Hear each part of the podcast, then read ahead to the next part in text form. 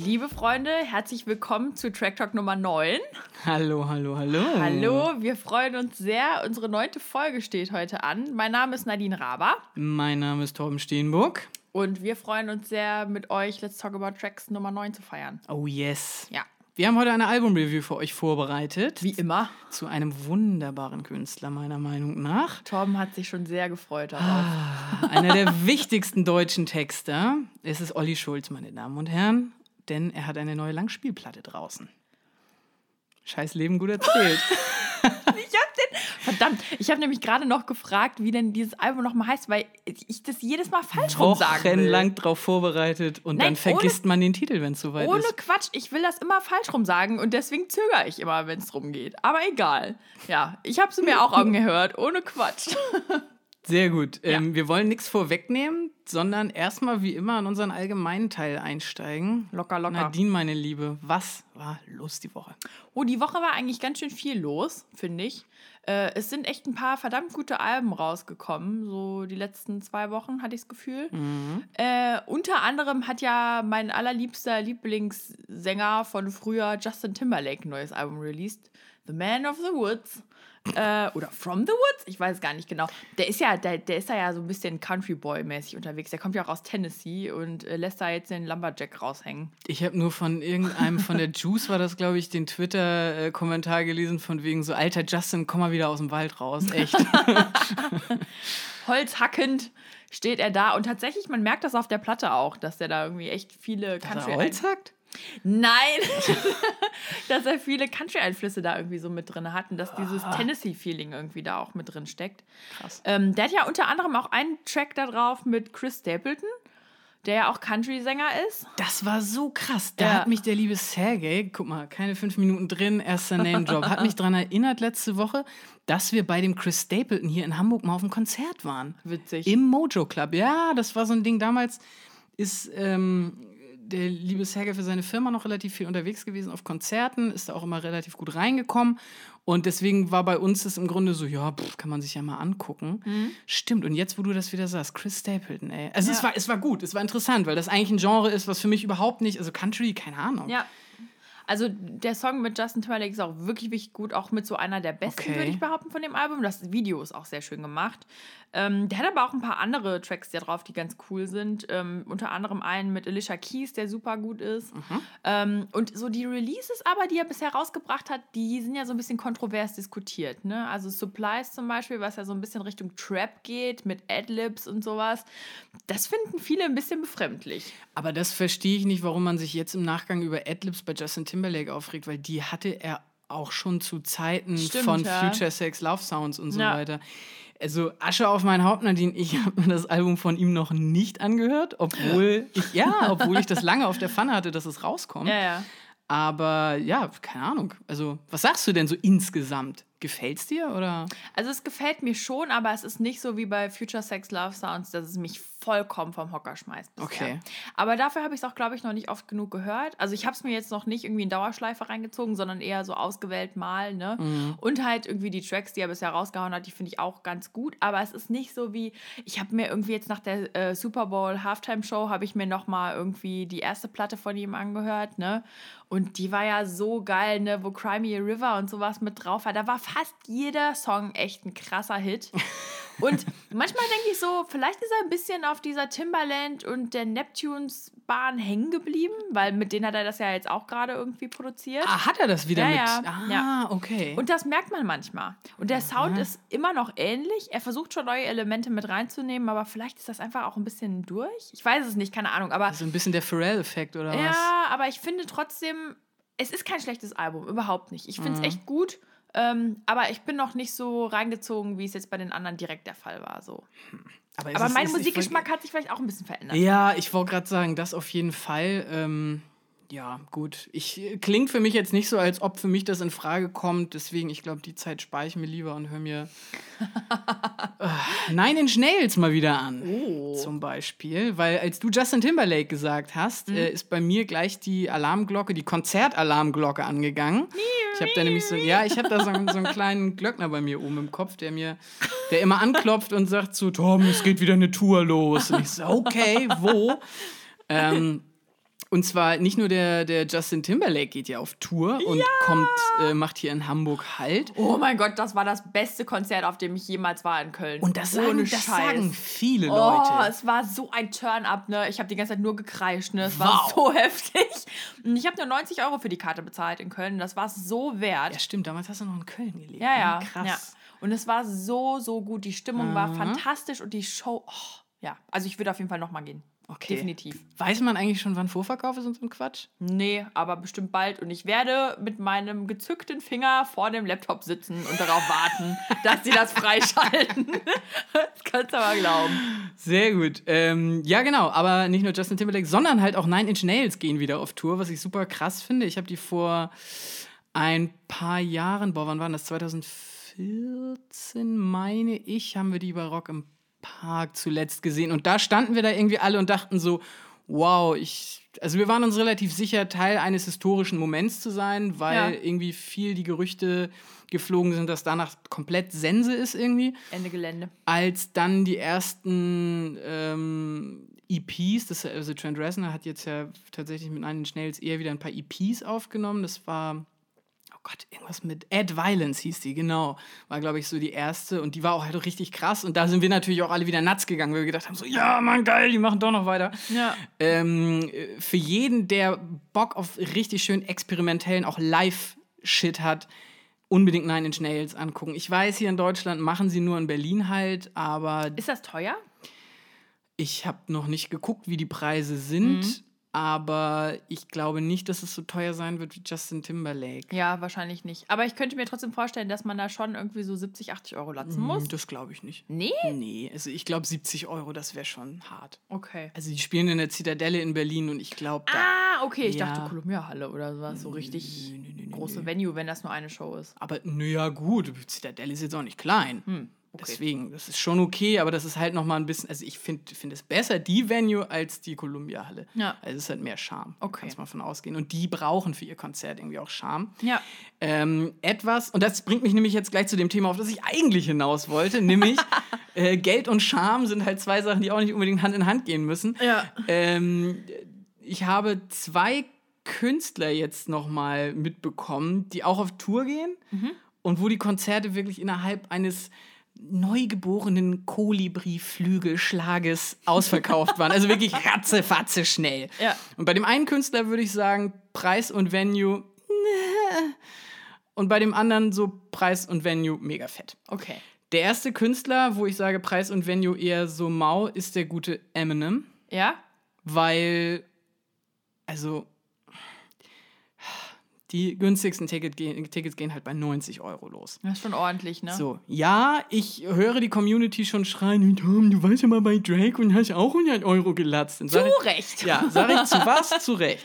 So, ähm, und auch bei Eminem gibt es genug Die Hard-Fans, die sagen, Alter, 90 Euro, das ist ja fast noch günstig.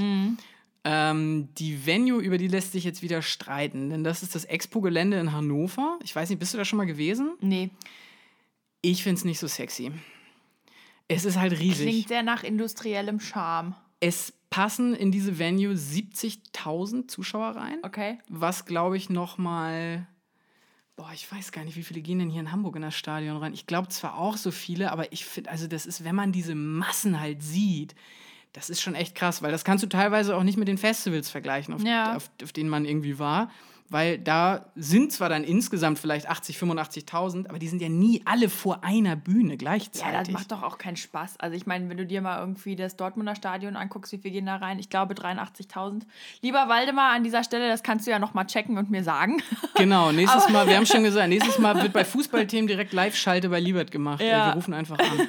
Aber auf jeden Fall, da gehen auch so viele Leute rein und das ist ein Fußballspiel, wo tausende Leute irgendwie noch mal Rambazamba machen und bei einem Konzert, ich weiß nicht, ob das dann so viel Spaß macht wie bei einem Fußballspiel, keine Ja, Ahnung. und vor allem, du musst ja auch mal überlegen, bei einem Fußballspiel, da ist ja der Rasen muss ja frei bleiben. Ja, ja, ja, Beim klar. Konzert ist das ja auch voll. Ja. Also, ich weiß nicht, ich war noch nie auf einem Konzert so einer Größenordnung. Und ob man das machen muss. Ich weiß Ich glaube nicht. ehrlich gesagt, das kann auch nur enttäuschend werden. Weil ich glaube, Das- dass Eminem, ich bin mir eigentlich ziemlich sicher, dass Eminem nicht mehr auf dem Zenit seiner Karriere ist und dass die Erwartungen so hoch sind, weil das auch so ein Riesenstadion ist. Ja. Ne? Ob der das erfüllen kann, ich weiß es nicht. Ich, guck mal, aber ich habe ehrlich gesagt gedanklich genau den Gegenansatz, dass ich nämlich die Theorie aufgestellt habe, dass Eminem eigentlich die, die Rolling Stones unserer Generation oder zumindest von den Leuten sind, ja, safe, die, die irgendwie so noch drei, vier, fünf Jahre älter sind als wir. Ach Quatsch. Ich glaube, da gibt es richtig, richtig viele Die Hard-Fans, die da schon immer drauf gewartet haben, den mal zu sehen. Ja. Und deren Enttäuschung vielleicht, äh, deren, deren Enttäuschung, deren Erwartungen Ja. ähm, vielleicht extrem hoch gesteckt sind, aber die wahrscheinlich so ihren Film schieben werden, dass diese Erwartungen auf jeden Fall erfüllt werden. Also es geht mir mit bestimmten Künstlern ja auch so, Mhm. Ja. dass ich eigentlich übertrieben hohe Ansprüche habe, aber die dann in, also einfach durch den Film so erfüllt werden. Wir haben aber witzigerweise ganz, äh, das muss ich kurz mal einhaken, wir haben bei Twitter nämlich mal gefragt, als diese Nachricht rauskam, äh, wie viel würdet ihr denn für ein Hi- Ticket hinlegen für Eminem? Und? Äh, ja, da kam eine sehr witzige Antwort von Pascal Matwig. Der hat nämlich gesagt, also nach dem letzten Album ein Fünfer. Oh. Fand ich ganz schön fies, weil ja, über das letzte Album lässt sich streiten, Tatsächlich, ja. aber Leute, wir haben es hier halt auch nicht mehr mit einem 20-jährigen Real Slim Shady zu tun, sondern halt mit einem gereiften Mann, der Ja. durch die Höhen und Tiefen seines Lebens musste und vielleicht jetzt auch einfach mehr Pop-Einflüsse haben will. Es kommt vielleicht wirklich drauf an, wie man seinen Erwartungshorizont so steckt. Ne? Aber ich weiß nicht, ich bin eh nicht so der krasse Eminem-Anhänger, von daher für mich hängt da nicht viel dran. So, ne? Also ich mm, war jetzt auch nicht traurig, dass ich keine Tickets bekommen habe. Ich habe es Ja. nicht versucht, aber. Ja, ja. Ein Konzert, wofür ich ähm, versucht habe, Tickets zu kriegen und tatsächlich auch welche bekommen habe, ist nämlich für das andere Konzert, wo Preis und Venue mir wesentlich mehr zusagen. Sag an. Und zwar spielen The Gaslight Anthem eine kurze Tour, Oh. Ja. auf der sie nur ihr Album The 59 Sound spielen. Also nur das erste. Mhm. Ja, ja. Und ich finde ja sowas mega geil, ne? Ja. Wir haben das schon hier in Hamburg bei Matzen mitgemacht, das fand ich toll. Ich weiß, Biffy Clyro haben das in den Barrowlands äh, gemacht, also in Glasgow, halt in der Heimat. Da wäre ich auch unfassbar gerne gewesen. Ja. Ähm, so, und jetzt tatsächlich The Gaslight Anthem spielen auch so eine Tour. Witzigerweise nicht in New Jersey, wo sie eigentlich herkommen. Und die Leute sind wohl richtig angepisst. Ja, verständlich. Aber sie machen halt in Köln Oh, und spielen da im äh, Palladium. ja, was schön. Und da hast du mir nämlich genau, da hast du schon gesagt, was schön. So. Und deswegen freue ich mich da auch schon sehr drauf, weil das halt keine sehr große Venue ist. Ne? Da habe ich KIZ auch gesehen. Das ist Ah, ja. vergleichbar mit den Docs, würde ich sagen. ah, ja, okay, Von der gut. Größe her. Also lass es 500, 600, 700, so 800, in dem so Dreh. um den Dreh. Ja. Genau. Ist scheiße zu erreichen, aber Ah, sehr schön. ja. Das ist ja schon mal gut zu wissen. So, und weil das so schnell ausverkauft war, gibt es zum Glück auch eine Zusatzshow, die mittlerweile, glaube ich, auch schon ausverkauft ist. Mm. Das wird auf jeden Fall super schön, da freue ich mich voll drauf. ja. Ich freue mich ehrlich gesagt am meisten, dass du mal nach Köln kommst. Oh Gott. Und endlich meine Herzenstadt kennenlernst. Ja, aber. das stimmt. In Köln war ich nämlich noch nie. ja. Da, da üben wir noch ein bisschen Kölsche Klüngel und dann läuft das.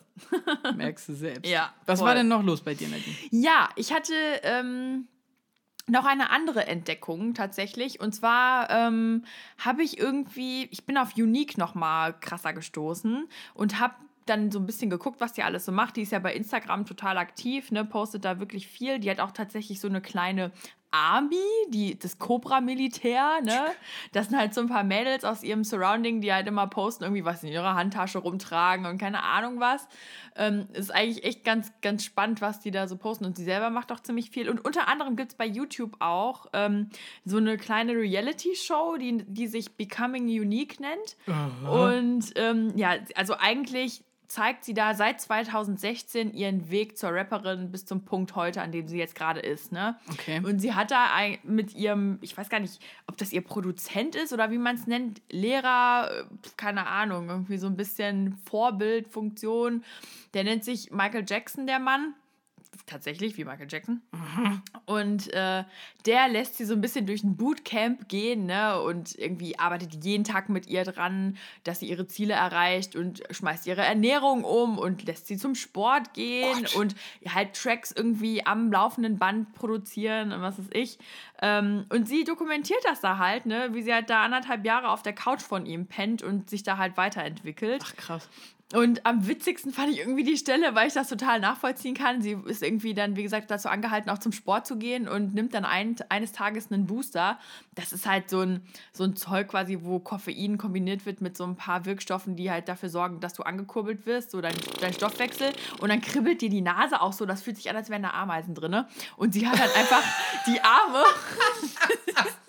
Pass auf, die Arme, die hat einfach zu viel genommen. Das heißt, die musste halt während des Trainings kotzen gehen, weil es ihr so schlecht ging. du Und ich kenne das Scheiße, genau, ey. wenn man das falsch dosiert, dann geht es ihr auf einmal so schlecht. Aber das soll eigentlich nur so zeigen, wie motiviert sie ist, ne? ihr ganzes Leben auszurichten darauf, Also Erfolg Zeug, zu wo dir haben. die Nase kribbelt und du mega drauf abgehst, kenne ich jetzt unter einem anderen Namen. Aber ja, Booster, klar. Ja, naja, Man lernt nie aus. Ja, auf jeden Fall. Ähm, nicht nur das, ne? Sie zeigt halt auch, dass sie verschiedene musikalische Talente hat und ähm, zeigt halt ihre Songs in verschiedenen Versionen, wie sie Social Media nutzt und so weiter. Ähm, ist einfach total spannend, da so Einblicke hinten rum irgendwie zu bekommen und ähm, zu sehen, wie sie irgendwie zu dem Star wird, der sie heute ist, ne? Aber wenn du jetzt sagst Reality-Show, Ja. ähm, was du jetzt gerade beschreibst, klingt für mich halt eher wie eine Künstlerdokumentation. Aber wenn du sagst Reality-Show, dann gehen bei mir direkt ploppen Bilder in den Kopf, äh, weiß ich nicht, MTV Ja. äh, Crips oder Ja, irgendwie ja. so. Ja, also sie dokumentiert das meiste halt selbst. Sie wird auch gefilmt teilweise, aber sie spricht auch viel selbst in die Kamera und es wird auch so betitelt als Reality-Show. Ne? Also, also es ist jetzt nicht gescriptet oder sonst irgendwas. Es ist eher wie so ein Vlog, aber im Sinne von Künstler-Dasein. Also man sieht halt einfach, wie sie so äh, nach vorne kommt. Ja. Sehr spannend, geile Künstlerin. Alter, check den Track 040 aus. Ne? Ich liebe den. Ne? Ich könnte da durch die Wohnung springen und da vergesse ich glatt, dass ich aus Köln komme. weil, weil der so geil ist. Ne? Oh, Hammer. Ja, sie, wirklich. sie represented Hamburg auf jeden Fall. richtig, richtig, Richtig, nice. richtig gut, ich freue mich total drauf. Da kann man stolz drauf Ja. sein. Ähm, mal ein anderes Thema, Nadine. Wie stehst du eigentlich Was kommt jetzt? äh, zu dem Einsatz von Handys auf Konzerten? Ja. Hm. ähm, also mache ich tatsächlich auch viel. No shit. Ja. Aber ähm, ich versuche mich immer mal dazu zu ermahnen, mein Handy auch wieder einzupacken und einfach nur das Konzert zu genießen. Okay, gut. Das Ja. finde ich ist eine schöne Rampe zu der Geschichte, die ich noch äh, mitgebracht habe jetzt hier in die aktuelle Folge. Ja. Und zwar die sogenannte Phone-Free Policy, Mhm. die der gute Jack White von den White Stripes auf seiner kommenden Tour einführen Ja. will. Der haut nämlich im März sein neues Soloalbum Boarding House Reach raus Mhm. äh, und geht damit auf Tour und hat letzte Woche verkündet, dass bei den Auftritten Handys komplett verboten sind. Ja. Fragst du dich natürlich erstmal, wie wollen sie denn das kontrollieren? Hau, ja. Sticker auf die Kamera, Handys einsammeln, Ja. also irgendwie, weiß ich nicht. Dann, äh, man ist ja Schlaufuchs, liest man einfach mal den Artikel weiter und findet Soll heraus, helfen, ja. genau, dass das mit einer, und jetzt korrigier mich, Yonder, also Y-O-N-D-R, Hülle, eine Yonder-Hülle, Noch nie gehört. Ja, ich auch nicht. Deswegen, ich musste dann auch erstmal googeln, was das ist. Und das Ja. ist quasi so eine Hülle, die machst du um dein Handy. Und die ist natürlich dann, also ist nicht durchlässig. Du kommst nicht an dieses Handy ran. Ja. Und die ist oben quasi versiegelt mit einem PIN-Code-Schloss. Ach, krass. Jawohl. Und ähm, du kriegst quasi, wenn du auf die Venue reingehst, kriegst du dein Handy oder musst du dein Handy in so einer Hülle verpacken. Und wenn du jetzt aber natürlich irgendwie einen Notfall hast oder irgendwie unbedingt telefonieren musst oder so, dann kannst du quasi in eine äh, in so eine Zone gehen, wo dein Handy dann entsperrt wird wieder. Also, Okay. Es klang super strange. Auch sehr, klingt nach sehr lang, langer Aufwand, das alles einzurichten. Ja, Ja. also das habe ich mir halt auch gedacht, so, das gibt doch wieder ellenlange Schlangen bei den Venues. Ich erinnere nur an die Katastrophe bei den Beatsteaks oder auch bei Moderat in Berlin, wo die Leute wirklich mit ihren riesigen Rucksäcken und Ja. Äh, Regenschirmen da standen und es ewig gedauert hat, bis sie drin waren. Mhm. Ähm, deswegen, da hast du vollkommen recht, das könnte Stress geben. Ansonsten finde ich den Gedanken dahinter aber gar nicht so schlecht, denn Jack White selber hat in einem Statement gesagt, We think you'll enjoy looking up from your gadgets for a little while and experience music in our shared love of it in person. Ja. Und das war schon in Caps Lock geschrieben, also Ja, das scheint er mit sehr viel Nachdruck gesagt zu haben. Und ja, es ist irgendwie noch ein bisschen unklar, ob das nur auf den US-Daten jetzt, äh, also auf den US-Dates ist oder ob das auch in Europa gemacht wird. Ja. Und es wurde aber schon gesagt, auf den Festivals, klar, kannst du es nicht machen. Ja, kannst vergessen. Ne? Also da machen sie es nicht. Ähm, aber trotzdem, Jack White, jemand, der sich schon seit Jahren darüber aufregt, dass die Leute irgendwie nur noch auf ihr Handy gucken und eigentlich nicht mehr das Konzert richtig beobachten. Und ja, deswegen habe ich dich eingangs gefragt, weil auch ich mir natürlich an die eigene Nase gefasst habe und überlegt habe, ja, hm, ich snap halt auch gerne mindestens ein, zwei, drei Fotos auf dem Gig. Und ich Ja. finde das auch vollkommen okay. Was ich wirklich schwierig finde, sind die Leute, die. Also ich, man sieht ja wirklich die bescheuertsten Sachen. Permanent durchfilmen. Ja, Ja, die Ja, permanent durchfilmen, wo ich erstens denke, wo zum Teufel habt ihr so viel Speicherplatz her auf eurem scheiß Handy? Dann guckt ihr euch wirklich diesen kompletten Gig nochmal an. Und drittens, eure Qualität wird niemals, niemals so gut sein, dass es richtig viel Spaß macht, wie wenn man sich halt wirklich einen professionell erstellten Konzert-Live-Mitschnitt anguckt. Ja, ist wirklich so. Ich finde halt auch, also eigentlich ist ja das Problem symptomatisch für unsere Generation, ne, dass wir einfach bei vielen Dingen nicht mehr richtig dabei sind, weil wir immer nur auf unser Handy glotzen. Und gerade bei Konzerten wirklich, ja, gerade bei Konzerten ist es halt echt so, dass ich wirklich zwischendrin mich versuche irgendwie zu ermahnen, zu sagen, ey Nadine, jetzt pack das Handy weg. Du Ja. erlebst das jetzt in dem Moment, das passiert gerade vor deinen Augen. Und seien wir mal ehrlich, von allen Konzertvideos, die wir besitzen, ne, die haben wir uns nie mehr so richtig angeguckt. Vielleicht mal beim Durchscrollen, vielleicht mal irgendwann, wenn man Langeweile hat. Und dafür ist es einfach zu schade, den Moment irgendwie da einfach verziehen zu lassen, so, ne? Definitiv. Weil, ja, weiß ich nicht, gerade da berührt einen das doch viel, viel mehr. Und ähm, deswegen, also ich, klar, ich filme auch Sachen mit, vor allem wenn ich irgendwie was verbinde mit einer Person oder sowas und der das dann gerne schicken möchte oder eine Sprachnachricht aufnehme, ja. Aber ich versuche es wirklich, wirklich zu begrenzen. Ja. So. Ja, ich glaube, das, das sollten wir alle irgendwie Ja. tun. Und dann brauchen vielleicht auch so Künstler wie, ich weiß, ich glaube, OK Kid machen das auch regelmäßig, dass sie Echt? sagen so, yo, nee, Casper hatte das.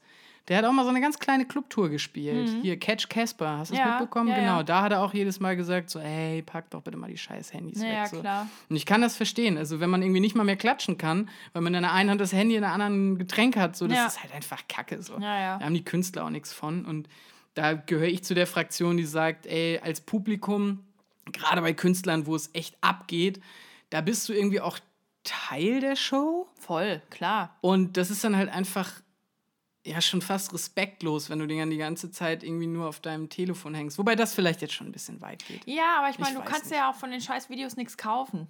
Nö, Also, nee, was aber- machst du damit? Du, du willst dein Ego vielleicht damit ein bisschen aufpolieren, weil du das posten kannst auf Social Media und was bringt es dir? Nichts. Für dich persönlich bringt es dir einfach nichts. Ja, das stimmt. Und trotzdem ist es so, dass ich gerade auch für meinen Instagram-Feed, ich habe schon gerne ein Foto, was ich dann vom Konzert poste. Und das Natürlich. gucke ich mir dann auch eher an, wenn ich das da tatsächlich also Ja. raufgestellt habe. Aber seien wir mal ganz ehrlich, selbst wenn wir für den Podcast irgendwie Bilder machen oder sonst Mhm. irgendwas, du bist in dem Moment nicht richtig dabei. das stimmt. So. So. Deshalb, nächstes Konzert, machen wir kein Bild für den Podcast. Oh Gott, nagel uns da mal nicht drauf fest. Vielleicht ein kleines. Vielleicht Ja, aber kleines. siehst du, da geht's ja schon los. Und deswegen gibt es solche Policies. Und deswegen finde ich es gut, dass er das macht. Sehr gut. Ja. Ich muss dein Brain aber jetzt noch mal bei einem anderen Thema ganz kurz anpicken. Ho, Und zwar haben. da pickt er wieder los. Da, wie ein Kuckuck. Der in den. Nee, wie heißen die? Doch, sind Hudi Kuckucks, ne? Die, die so in die Bäume hacken. Nee, wie heißen die? Specht! Ich dachte gerade an Woody Woodpecker, ne? Oh Gott, ja. Wie ein Specht, ein Kuckuck. Kuckuck sind die, die die Eier von fremden Vögeln aus dem Nest schmeißen. Ja, Wusstest du das nicht? doch, aber danke, dass du mich dran erinnert hast. Ich gar nicht Assi-Vögel, ey. Das ist 187-Vögel. Ja. So, also weswegen wollte ich dein Brain picken? Ach ja, genau. Weil Internet-Torben unterwegs war und äh, über einen Post von den äh, Jungs von Kitschkrieg gestolpert ist. Ja. Es ging um irgendeine Veranstaltung, die haben im Moment ja recht viel Hassel. Trettmann war als Überraschungsgast da und äh, es wurde dann gepostet so, hey Leute, wer war denn eigentlich nur wegen Trettmann da? Okay. Und dann bin ich in die Kommentarleiste gegangen. Auch etwas, was immer sehr mutig ist in den Weiten des Internets, aber manchmal traue ich mich das. Okay. Setze ich meinen Indiana Jones Hut auf und begebe mich in die Kommi-Section. Und da hat ein Fan gepostet. ähm, Entschuldigung. Ja. äh, hatte, zu. Ja, hatte gepostet so, ey, ich bin schon äh, seit Soul Force Records dabei und äh, Wow. ihr seid alle nur auf den Hype-Train mit aufgesprungen und seid keine echten Fans. Bla bla bla. So die Richtung. Ja, back den Eis drauf. Ja, genau. Das habe ich mir im ersten Impuls auch gedacht und würde da trotzdem jetzt aber gerne mal deine dezidierte Meinung zu hören. Wie erlebst du das, wenn du einen Künstler, also es ist mir schon passiert und dir ist es bestimmt auch schon passiert, ein Künstler, den du verfolgst, seit er wirklich im Molotow vor zehn Leuten gespielt hat, bis er halt groß geworden ist. Ja. Und extrem viele Fans dazu gekommen sind. Fans jetzt in Anführungszeichen auch. Was löst das dann in dir aus? Also ich würde jetzt nicht behaupten, dass meine Meinung da dezidiert ist, was sowas betrifft, aber ich muss ganz ehrlich sagen, ich habe da keinerlei Ansprüche, äh, die ich da irgendwie rausgeben will, wo ich sagen würde, ja, aber ich war schon Fan seit so und so. Ist mir doch scheißegal. Ich freue mich für den Künstler, dass der Erfolg hat mit der Musik, die er macht, ne? Und mich stört es auch nicht, wenn irgendwie Leute gehypt werden oder sonst irgendwas, weil das eigentlich nur ein Zeichen dafür ist, dass endlich Leute aufmerksam werden auf die Musik, die die Person macht, so, ne? Das heißt doch eigentlich, dass sie was richtig machen. Ja, good nicht? for them, so, ne? Und wenn ich da irgendwie noch dran teilhaben kann und wenn ich mich jetzt mit noch mehr Menschen dran erfreuen kann, dass die Musik irgendwie von denen gut läuft, ja, dann ist das doch so. Wo ist denn da das Problem? Also ich weiß, ich Ja, verstehe das ich, nicht. ich glaube, das Problem bei, bei einigen, also bei Trettmann, ich kann es ehrlich gesagt nicht nachvollziehen, weil auch zu Zeiten von Soul Force Records, ja, mein Gott, das war dann halt mehr Dancehall als jetzt. ja. So, das, ja, mein Ja, Gott. Also, aber wie gesagt, backt ihr ein Eis drauf irgendwie, dass Ja. ihr da underground mit irgendwelchen Soundsystems unterwegs wart. Was ich eher nachvollziehen kann, ist, wenn sich der Künstler quasi in eine, hm, wie formuliere ich das höflich, in eine weichgespültere Richtung begibt. Ja. Und deswegen die Leute halt genervt sind, weil sie merken, der Künstler hat nicht mehr so viel Biss und nicht mehr so viel Edge und gibt damit ja so ein bisschen Realness einfach auch Ja, ab. Und dann kommen viele Leute, die halt eben auf das Poppige eher stehen. Wenn es so. in so eine Richtung Kommerzialisierung geht. Das, aber ich glaube, da äh, spielt auch oft irgendwie mit rein, dass man dann den Leuten schneller unterstellt, dass sie- die das aus Geldgründen machen und nicht aus künstlerischen Gründen. So, ne? Und ich glaube, das spielt da auch noch mit rein. Aber ich muss auch ganz ehrlich sagen, ich bin auch immer ein Verfechter von Popmusik. Ne? Ich meine ganz ehrlich, ich habe die Demi Lovato-Doku vorgeschlagen, wo man auch sagen könnte, um Gottes Willen. Aber irgendwie, ich finde das so vermessen zu sagen, ja, Popmusik ist scheiße, nur alles, was alternativ ist und individuell. Ja, okay, mein Gott, ne? Aber bei vielen Leuten trifft das einfach auch den Nerv so, ne? Und deswegen finde ich so dieses Ganze, ich habe den aber zuerst, ist doch scheißegal, wer den zuerst gehört hat. Hauptsache, der Künstler kriegt die Anerkennung und bei Trettmann ist es doch wirklich so, dass das mehr als verdient hat. ja, ja, ja, auf jeden Fall. Also ja. Und auch an der Stelle freut euch doch lieber, dass Ja. die Empfehlungen, die ihr euren Freunden vielleicht mal vor Jahren schon gegeben habt, dass die endlich fruchten irgendwie. Absolut. Und dann könnt ihr euch gerne ein Eis drauf backen und das mache ich auch regelmäßig, dass wenn dann Leute sagen so, hey Torben, danke für den geilen Tipp. Ey, natürlich geht mir dann einer ab. Wem denn nicht? Das ist ja auch okay. Finde ich auch, das ist auch, finde ich, nicht das Problem, sondern eher, dass die Leute dann so missgünstig werden. So. Genau, von Aber wegen, ich das ist mein Schatzi, mein ja, Schatz. Ja, ist wirklich so. Und das finde ich ist Quatsch. Kleinen Fan-Gollums hier, ey. Gut. So, ein Thema hätte ich dann tatsächlich jetzt aber noch. Ich habe, ja, ich weiß, ich habe mir viel aufgeschrieben für diese Woche. Ähm, geht auch ganz schnell. Es ist nämlich nur ein kleiner Service-Hinweis für alle. Kurz und schmerzlos, wie Genau. Pflaster abreißen. für alle unsere Zuhörerinnen und Zuhörer. Die Kollegen vom Visions Magazin Mhm. suchen aktuell nach den 300 Platten für die Ewigkeit. Ich weiß sofort was. Echt? Ja. Okay, krass, weil das hätte ich dich nämlich jetzt gefragt. Fällt dir spontan deine Platte für die Ewigkeit ein? Straight. Man darf nämlich, um das kurz zu erklären, an die Visions quasi Vorschläge schicken. Also ich glaube maximal fünf Alben oder so. Okay. mit äh, Interpret und Name vom Album und dann geht es in diese Auswertung mit rein. Ich weiß gar nicht, wann Deadline ist, Mhm. deswegen alle schnell nochmal online gehen, damit abstimmen. Ich finde solche Auswertungen mal höchst interessant. Aber Nadine, dann erzähl mir doch bitte mal, was ist denn dein Album für die Ewigkeit? Mein Album für die Ewigkeit wäre auf jeden Fall äh, von The XX das erste Album. Also XX heißt das, glaube ich, nur. Mhm, genau. Self-Title, Self Genau. ja. Oh, herrlich. Ich Okay. könnte das immer wieder hören. Höre ich auch tatsächlich. Also Mhm. ich höre das oft beim Arbeiten oder auch einfach zu Hause zum Entspannen oder keine Ahnung. Ähm, das hat mich damals so geflasht, dieses Album, äh, als das rauskam. Und ähm, ich weiß noch genau, ich war da gerade irgendwie 17 oder 18, konnte gerade Auto fahren und bin immer mit offenen Fenstern richtig laut mit Crystallize irgendwie durch Ida Oberstein gecruised. Und seitdem hat mich dieses Album nicht mehr losgelassen. Ich liebe das, wirklich. Ich finde, ich höre mich da nie satt dran. So. Krass, ey. Ja. Ja, also ich kenne, äh, könnte dir jetzt sofort mehrere Menschen aufzählen, denen es wirklich ganz genauso geht wie dir. Ja. Ähm, und das finde ich, ich finde das halt heftig, so eine Aussage, ne? Dass Ja. du dich wirklich die ganze Zeit, also dass du es immer auf Repeat hören könntest, ne? Das ist ja immer diese. du die, tust dich einfach nur schwer mit diesem Verbundenheitsgedanke. Oh, Gedanken. das wird jetzt aber schwere Tiefenpsychologie hier.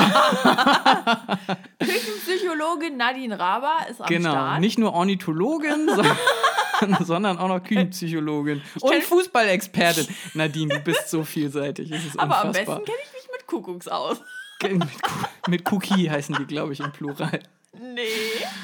Ähm, Oh. Nein, ach doch, ich kann mich da auch festlegen. Ich würde sagen, und da stimmen mir wahrscheinlich auch wieder sehr viel. Sehr viel Ich lache immer noch über Ornithologin, deswegen Entschuldigung. ja, das ist So, in Ordnung. Nein, okay. mir würden bestimmt auch viele Leute zustimmen, wenn ich sage Nirvana, Nevermind. Oh ja, auf jeden Fall. Ja, Also, doch, stimme ich auch zu. Ist, glaube ich, auch ein bisschen Klischee irgendwie zu sagen, so dass das so das Überalbum ist irgendwie, aber mh, ich weiß genau, dass ich finde immer irgendwas Neues dran. Ne? Also Ja. es ist ja durchaus an vielen Stellen sehr experimentell, aber hat dann teilweise auch einfach so Passagen, die so einfach geschrieben und komponiert sind, dass also wirklich der letzte Honk eigentlich drauf abgehen kann, so nach dem Motto. Und es prägt einfach so viele Generationen. Das So krass. ist nämlich genau das Ding. Ja. Wenn du sagst, du hast XX im Kopf, während du durch Ida Oberstein cruist, dann habe ich mich am Plattenspieler meines Vaters mit don't know, wie alt ich war, keine Ahnung, Ja. ziemlich jung. Ähm, vor Augen und Ohren, wie ich da sitze und mir diese Scheibe anhöre und denke, so geil, wie viel Energie kann jemand haben und wie, Mhm. boah, weiß ich nicht. Das war dann ja für mich tatsächlich der Einstieg in elektronische Gitarrenmusik und äh, eben auch in sehr energetische elektronische Gitarrenmusik. Ich weiß, die älteren Zuhörer werden jetzt sagen, so Alter, wie alt bist du? Zwölf? Aber Leute, das Jahr äh, der Erscheinung ist auch schon ein wenig her. Ich weiß gar nicht, wann ist Nevermind rausgekommen. Ich glaube 94 oder 95? Ja, Locker. ja. Und ich war, als ich das gehört habe, auch tatsächlich 13. Mhm. Da habe ich das entdeckt und habe das mit meiner Schwester im Gran Canaria Urlaub gehört. Das muss mir muss dir mal vorstellen. Das ist ne? heftig, ja. Heißes Wetter und alles, ne? Und ich war äh, sehr stolz, dass ich bei allen Gradzahlen meine türkisen Chucks tragen durfte und Nirvana gehört habe. Yeah! Das war so richtig. So ja. Rock'n'Roll. Nee, ich glaube, ich werde irgendwie acht oder neun gewesen sein. Ach krass. ja, ja. Ein Also, richtiger kleiner Steppes. ja, aber wirklich. Ja. Und da reden wir dann ja eher so vom Jahr, also um die 2000er-Wende rum oder so. Aber das, wow. Mhm. Ja. Genau, das hat mich dann wirklich geprägt und reingesogen. Nadine, wollen wir mal zu den Songs der Woche kommen? Ja, und ich habe zwei, weil ich darf zwei haben, du auch. Oh, das ist richtig geil. Voll gut. Ah, das ist aber eigentlich, eigentlich ist das immer voll schlecht, wenn wir zwei Songs haben, weil wir müssen uns eigentlich mal festlegen auf einen, finde ich. Aber manchmal geht es nicht anders. Guck mal, du bist die viel verbindlichere hier von uns beiden. Ja. ja, ähm, ich habe tatsächlich so ein bisschen das Kontrastprogramm wieder gefahren äh, zu unserer Album-Review diese Woche. Mhm. Geil. Und ich nämlich überhaupt nicht. Aber Ja? okay, dann schieß Okay, mal los. Ja, äh, mein erster Track der Woche ist äh, Blood on the Leaves von Kanye West. Vom Krass. Album Jesus. Ja. Äh, ich muss sagen, ich habe mich irgendwie in den letzten zwei Wochen wieder krass verliebt in dieses Album. Ich weiß, das ist sehr umstritten und das gefällt auch nicht jedem. Aber gerade bei Blood on the Leaves, ne, auch textlich gesehen, da habe ich auch so ein bisschen meine Probleme mit gehabt. Ne? Kann ich gleich nochmal drauf eingehen? Ja, aber einfach dieses, also was mich bei dem Track halt so krass irgendwie reingezogen hat, ist diese Brachialität, die da drin vorkommt. Ne? Ich höre das morgens ne, und bin noch so im Halbschlaf und auf einmal, bumm, ne? Zieht mich so krass raus und ich nicke mit dem Kopf und denke nur so, ja Mann, ne? heute diesen Tag packe ich bei den Eiern. Ohne Scheiß, dieser Track, der geht mir so gut rein, ich liebe den. Was also es gibt ja so ein bisschen Kontroverse um den Song, weil da ja ähm, Samples von Nina Simone und äh, Billie Holiday mit drin Mhm. sind. Und wenn man das alles so ein bisschen interpretiert und so weiter, geht es ja darum, ähm, dass da teilweise, also es war scheinbar früher so, dass ähm, dunkelhäutige Bürger an den Bäumen hingen. Und dieses Blood on the Leaves hängt damit auch so ein bisschen zusammen. An den Bäumen aufgehangen im Sinne von ermordet. Nadine. Bingo, das ja. sollte man vielleicht noch dazu sagen. Ach so, ja, meinte ich natürlich so. Stichwort Django Unchained und so Bingo, weiter. Mhm. genau. Und ähm, er, also Kanye, verarbeitet aber jetzt, also in den Teilen, wo Nina Simone und sowas gesampelt werden, da geht es halt eigentlich darum, ne, um, also das wird da halt angeprangert, dass Leute umgebracht worden sind damals. Ähm, und Kanye verarbeitet so ein bisschen seine Probleme mit seinen Beziehungen in äh, diesem Track, ne, und mischt das dann halt, Aha.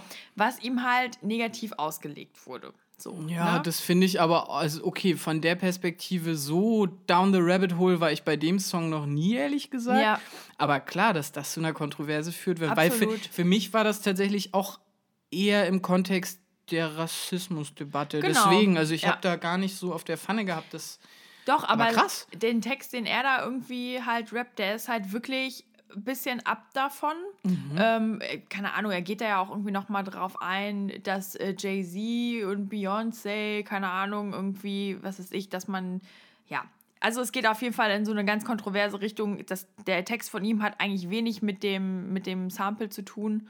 Und ja, wenn man das aber außen vor lässt, bleibt halt einfach dieser krasse Beat, der Ja. da mit dabei ist. Ja. Und ja, keine Ahnung, das habe ich so gefeiert die Woche. Aber Du, ich, also ich muss schon sagen, ich muss viel drüber nachdenken. Also wenn Ja. immer wenn bei Genius, äh, bei Spotify sind ja diese Genius-Anekdoten irgendwie mit dabei, wenn das da durchläuft, muss ich das immer mitlesen, weil ich Mhm. immer denke, boah, krass, wie konnte der das so mischen?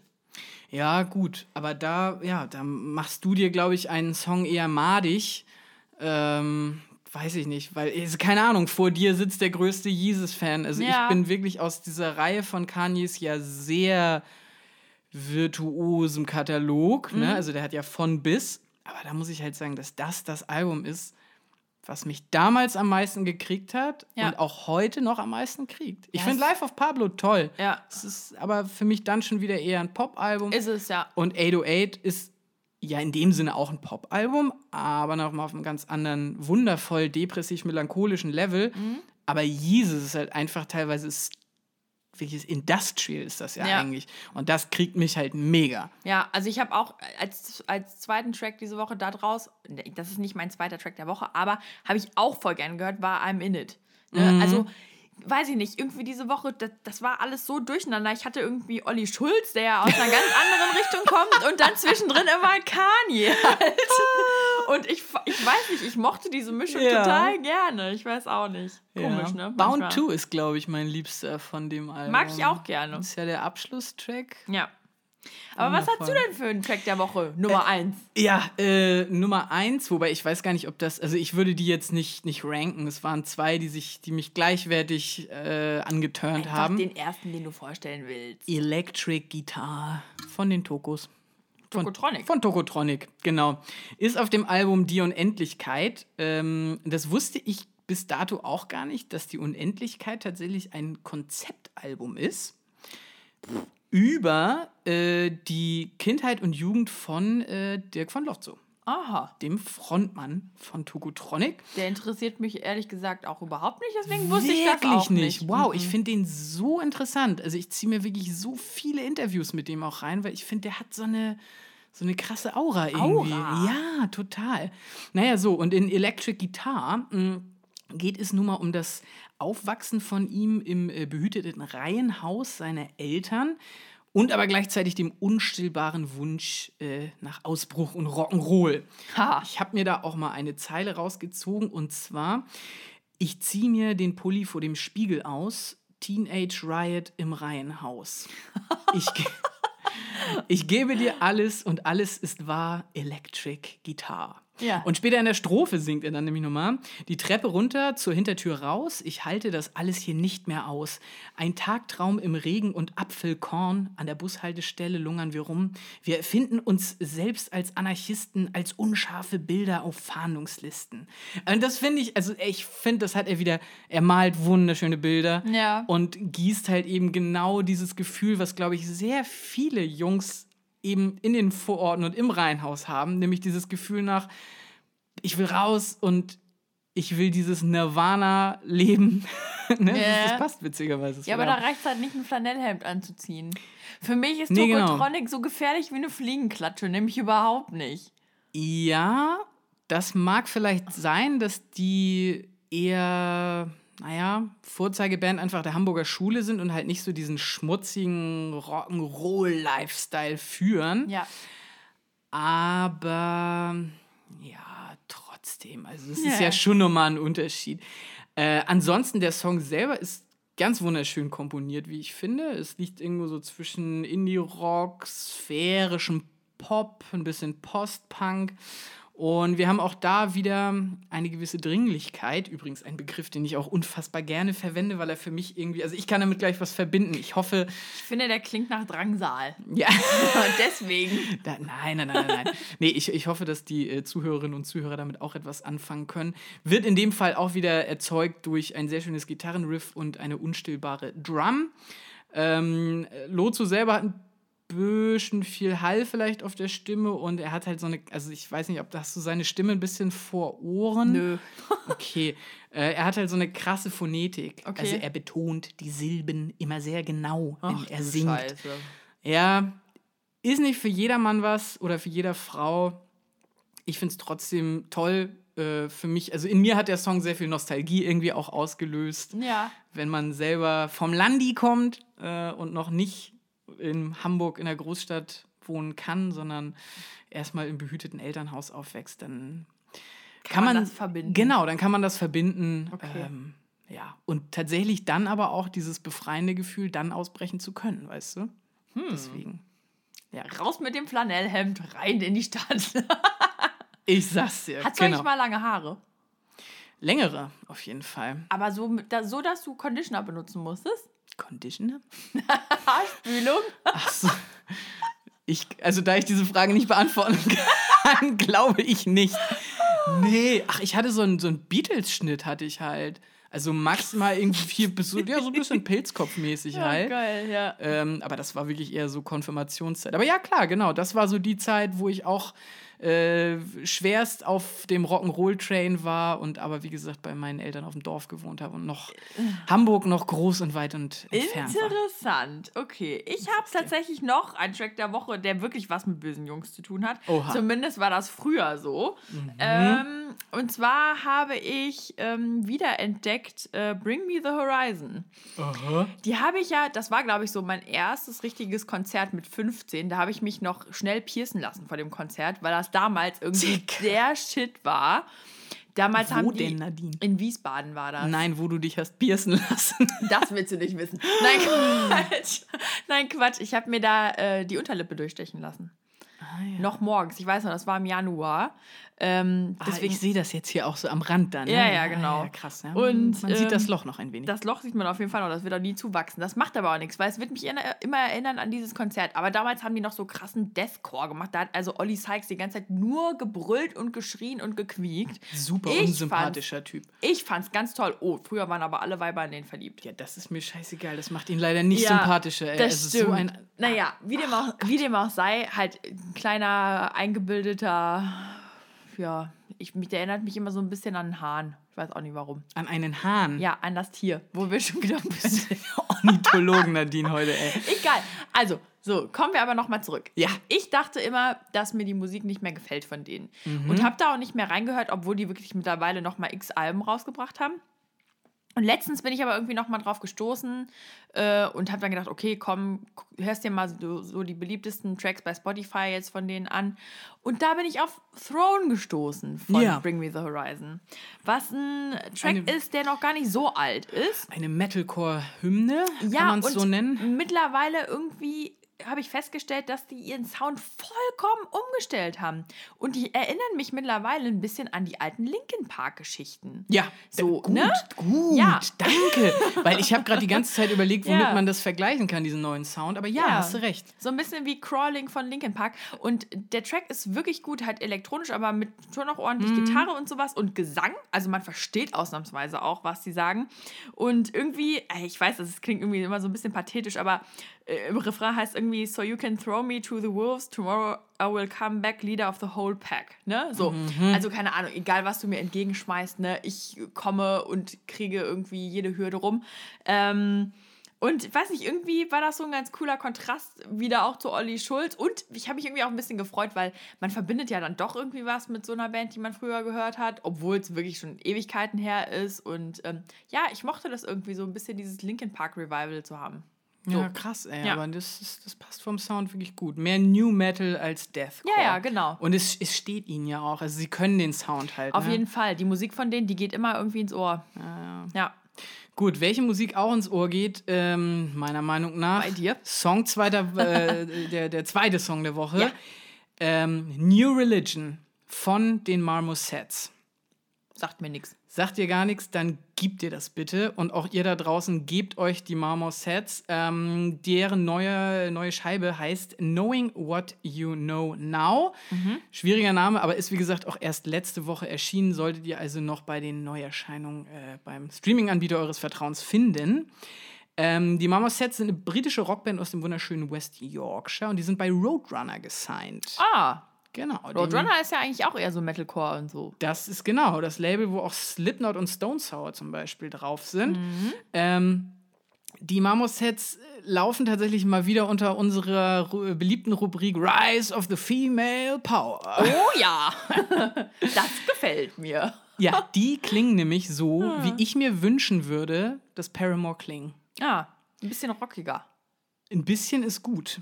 Ähm, die Marmosets haben ungefähr dreimal so viel Energie wie Paramore. Das kann ich mir nicht vorstellen. klingen wesentlich düsterer und haben wesentlich anspruchsvollere Kompositionen. Ähm, Die Sängerin Becca, oh Gott, jetzt muss ich mal wieder, McIntyre spricht man das, glaube ich, aus.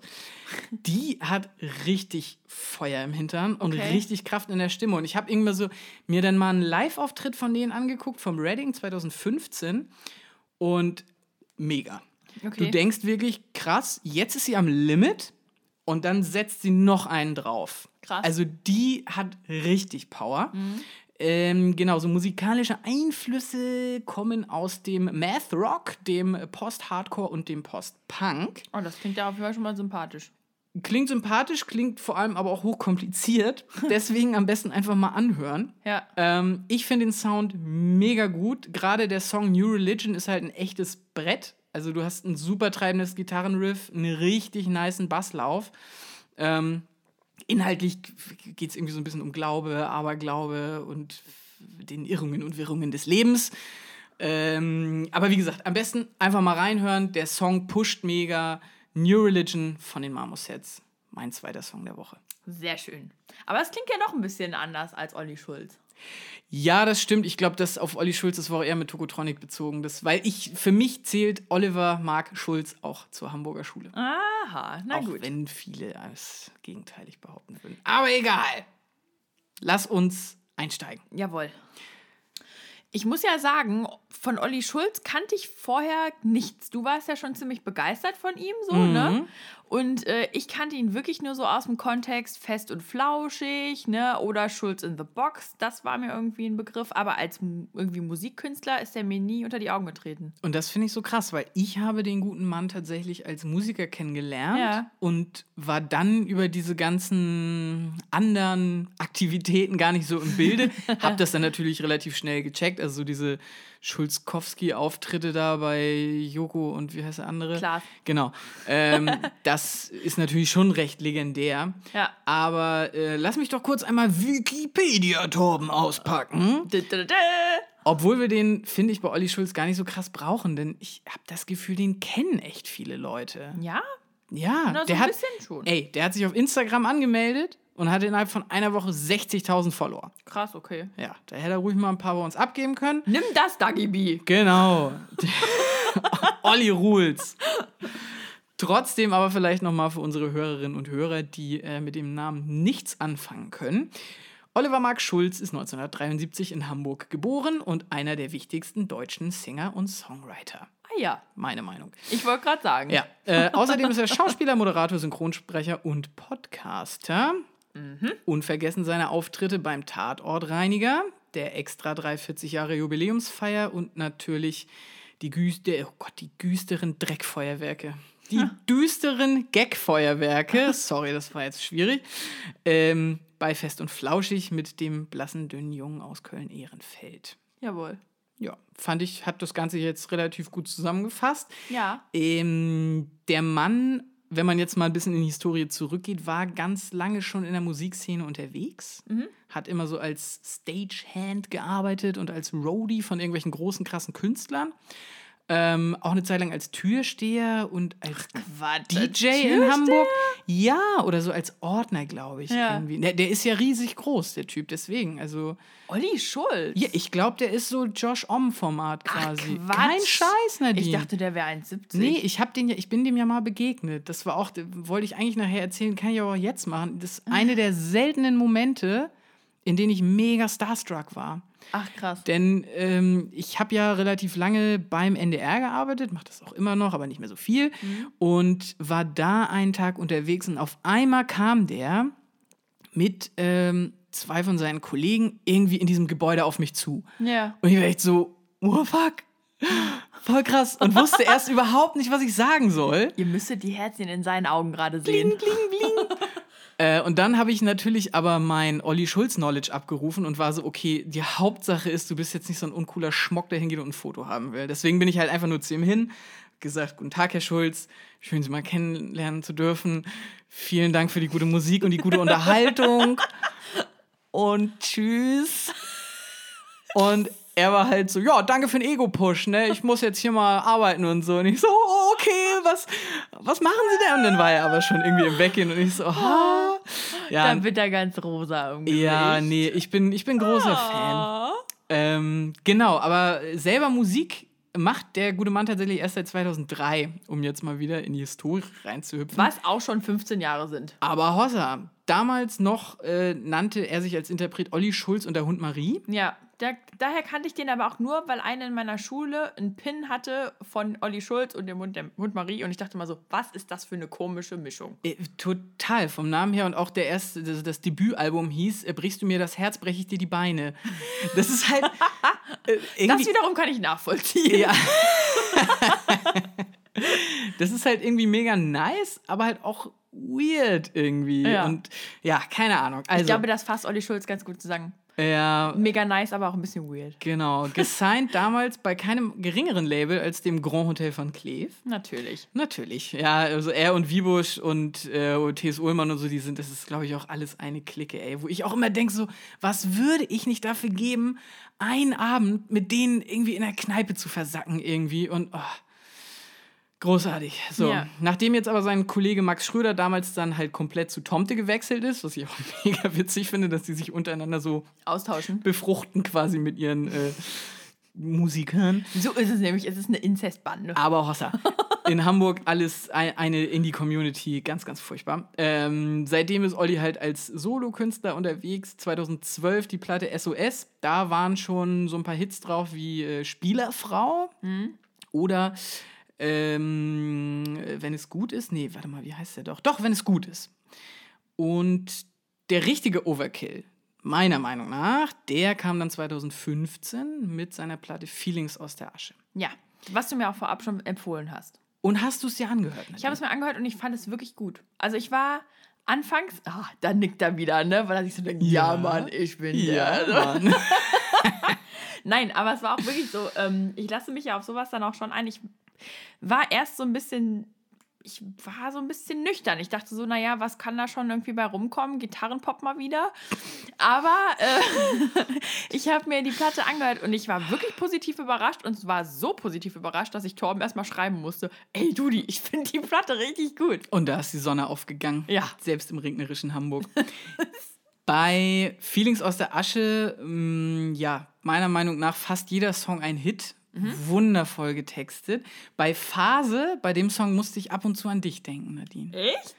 Ja. Wie kam das denn? Ja, weil das halt, also es geht ja in dem Song irgendwie um halt eine Frau oder ein Mädchen, das halt also einfach so derbe viel zu tun hat und immer versucht, auf ganz vielen Hochzeiten zu tanzen und quasi immer on edge ist und unterwegs und äh, abliefern und ja. äh, zwischendurch noch feiern derbe und all so ein Zeug. Und das äh, fand ich, passte sehr gut dann ins Bild. Wobei man dazu sagen muss, ich kannte den Song ja, bevor ich dich kannte. Ja, das stimmt. Und äh, habe aber jetzt quasi beim Rehören des Albums dann gemerkt, so, ah ja, okay, gut.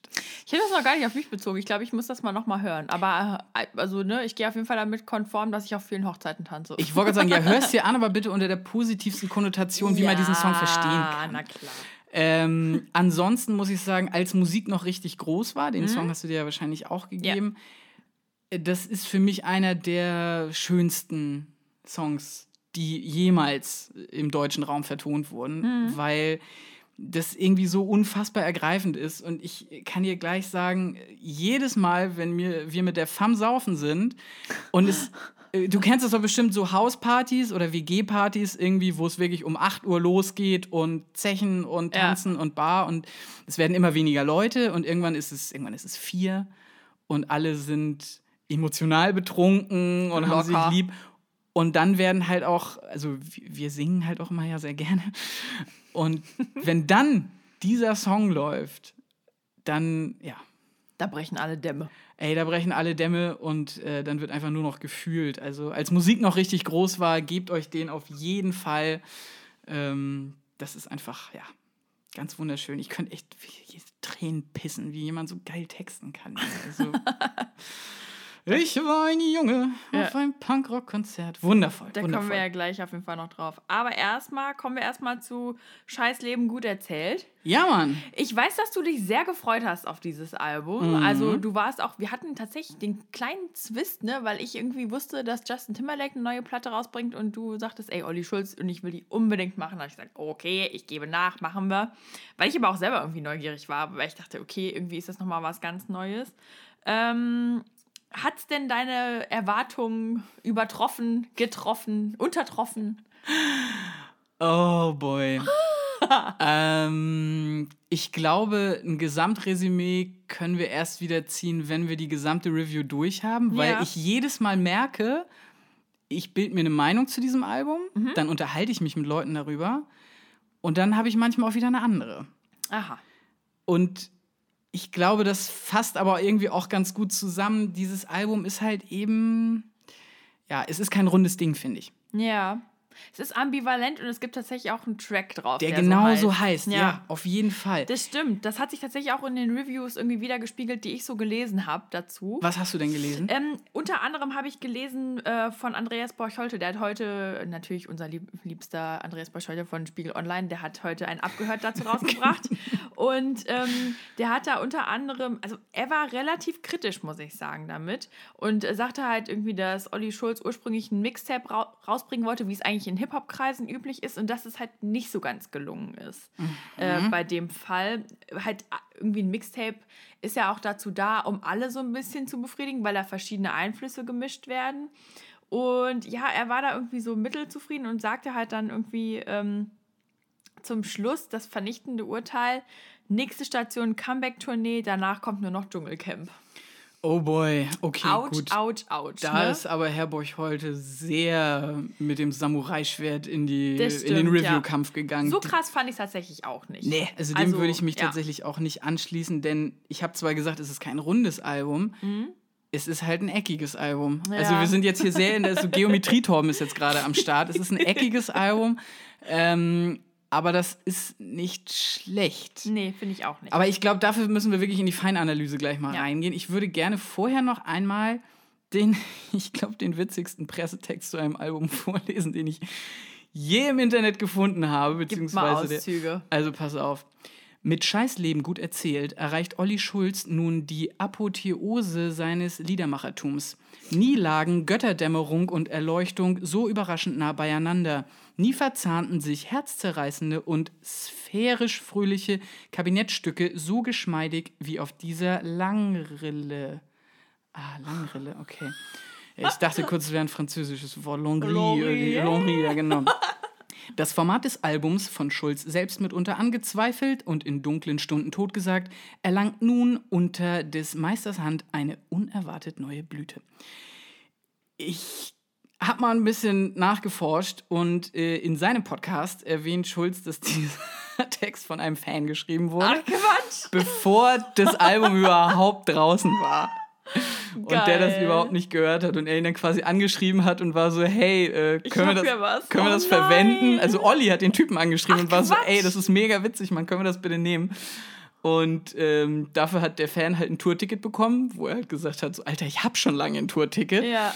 Aber ja, großartige Geschichte. Apropos Tour, äh, restlos ausverkauft. Ja. Mega krass. 17 Termine, rappeldicht, plus Zusatzshows. Ey, weißt du, was mir da gerade einfällt? Ich hatte mal in meinem alten Job eine Praktikantin, die tatsächlich immer zu Olli Schulz Shows gegangen ist und immer kostenlos dahin gekommen ist, weil die halt schon seit Jahren irgendwie auf die Konzerte von ihm geht und ab und zu mit, also auf Facebook scheinbar mit ihm schreibt und ihn Ach, fragt, geil. hey, ich bin gerade da und da, ich weiß, du spielst heute Abend, kann ich vorbeikommen? Und der sagt immer ja. Stark. Voll nett, oder? Ich fand das richtig überraschend, weil, ich weiß nicht, irgendwie, ich hätte nie gedacht, dass die Olli Schulz irgendwie so gerne hört oder sowas, weil, Mhm. weiß ich nicht, irgendwie habe ich sie in eine andere Sparte verordnet, mehr irgendwie so Indie-Rock. Und sie meinte aber Ja, so, gut, aber. ja, aber halt so Englisch-Britpop irgendwie. Ach so, ja, gut. Und sie meinte dann halt so, ja, boah, der ist so nett und es ist wirklich jedes Mal richtig cool auf den Konzerten. Ich gehe total gerne hin. Also, wahrscheinlich sind die deswegen auch ausverkauft. derbe sympathischer Typ. Ja. Ja. ja, klar. Also die sind, genau, die sind ausverkauft, weil er einfach wirklich weiß, wie man ein Publikum unterhält. Ey, wir haben den 2015 auf dem Hurricane Festival gesehen. Ja. Red Stage, was ja wirklich fast die kleinste Klein, ist. ja. Und die Leute, der hätte die Green voll gemacht. Ach, es war Quatsch. brechend voll. Krass. Und ähm, das war nämlich auch, also wie gesagt, brechend voll. Und dann hat er den Overkill gebracht, als er meinte, ja, hier, auf der Blue Stage drüben, ne, Noel Gallagher gerade gesehen. Und der blöde Affe wollte nicht Wonderwall spielen. So, und jetzt spielen wir mal alle zusammen Wonderwall. Und dann hat er halt Wonderwall gespielt. Und die Leute haben natürlich mitgegrölt bis zum Get-No. Und wegen, so, wegen solcher Aktionen, ich glaube, deswegen lieben den die Leute auch Ja, einfach. ist auch sehr sympathisch. Ich Und muss- weil die Mucke gut ist. Ich muss immer dran denken, wo er erzählt hat im Podcast, dass er Ratten ähm, irgendwie in seiner Wohnung hat. Diese eine Ratte, wo dann die, die Pfote ab war oder so. Oh Gott, ey, das hat sich ja dann auch echt ein paar Podcasts gezogen. Aber egal. Ja. Kommen wir mal zum Herzstück. Review. Review. Review. So, vielleicht schafft er ja auf diesem Album sein eigenes Wonderwall zu gründen. Wir wissen es noch nicht. Wir sprechen gleich drüber. Erster Song, schockst nicht mehr. Ja. Hat er, das, hat er das Wonderwall schon mal nicht geschafft, würde ich sagen. Nee, das ist auf jeden Fall eher ein anderes Format, das stimmt. ähm, ich muss sagen, ich mochte das Lied echt gerne und was mich direkt positiv überrascht hat äh, beim ersten Track ist die Bassline. Ich muss ganz ehrlich sagen, bei Olli Schulz, das ist mir aber auch insgesamt auf dem Album sehr positiv aufgefallen, dass mir die Bassline total gut gefällt und Ja. auffällt vor allem. Dicke Props an den Bassisten bei Olli Schulz. Ja, wirklich. So. Ja. Ja. Ansonsten, soundmäßig, fand ich jetzt, steht der Song eher so für die, für die neueren Sachen von Olli Schulz. Ähm, oder ja, generell so halt aus dem Bereich der deutschen Singer-Songwriter-Szene. Ähm, du hast nämlich nicht mehr einfach nur noch diesen Typen, der irgendwo mit seiner Klampe sitzt Ja. und ein bisschen da rumplänkert, sondern du hast einfach einen größeren Sound. Mhm. Ne? Du hast auch mal mehr als nur ein Keyboard, sondern auch mal ein paar Streicher. Und ich weiß nicht, mich hat das ein bisschen an Get Well Soon erinnert.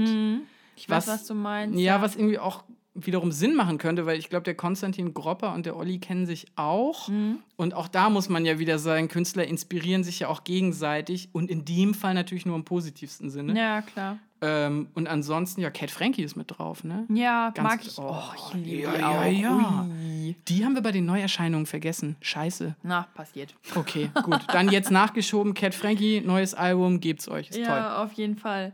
Ich muss sagen, ähm, der Sound, ich fand den schon ganz gut, wie gesagt, ne, vor allem die Bassline hat mich total bekommen.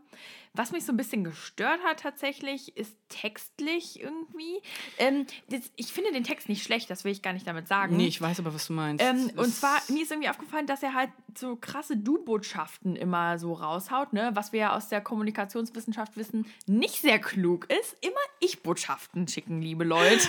und nicht immer Vorwürfe dem anderen machen, weil er sagt halt zum, er sagt halt zum Beispiel, du hast zu allem was zu sagen und drehst dir alles, wie du es willst. Du klopfst dir gerne auf die Schulter Schulter und verlangst dafür Applaus. Äh, du bist einfach ungeil geworden, ne? Das ist nachher so irgendwie das Fazit, was er zieht.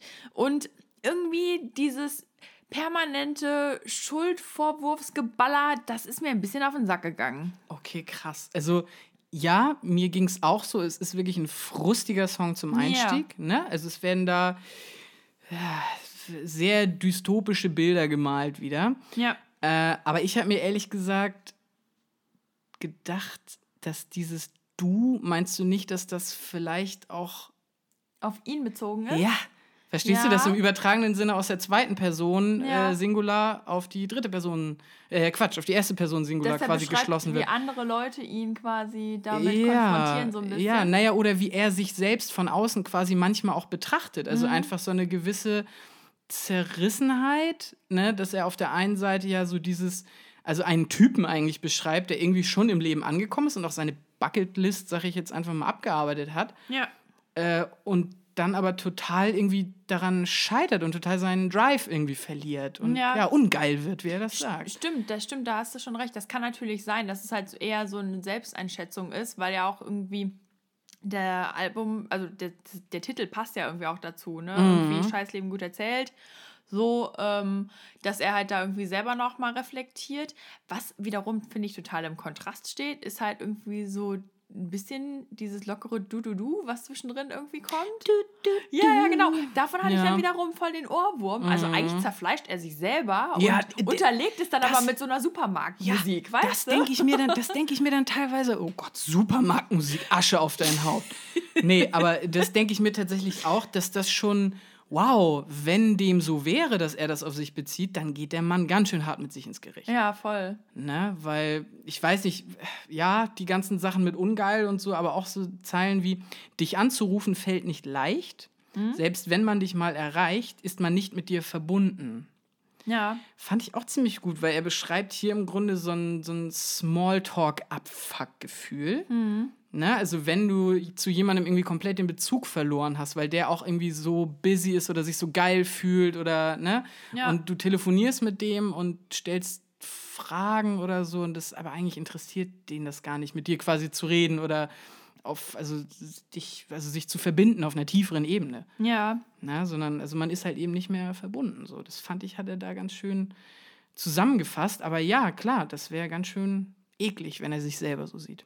Tatsächlich muss ich auch sagen, dass dieses Verb schocken, äh, dass mir das vorher auch gar nicht so krass geläufig war. Also ich habe das schon mal so gehört, ne, das schockt nicht oder mhm. keine Ahnung. Aber jetzt bei dem Track ist mir das erstmal irgendwie bewusst geworden, was das denn so bedeuten kann, ne? dass man jemanden nicht mehr so einnehmen kann mit seiner Person oder ja, also in welchem Kontext das überhaupt benutzt wird, weil das halt mhm. halt in meinem Wortschatz bisher keine Verwendung hatte. Aber wir wissen ja, wir adaptieren gerne Wörter, von daher. Vielleicht setze ich das jetzt nochmal durch. Yeah.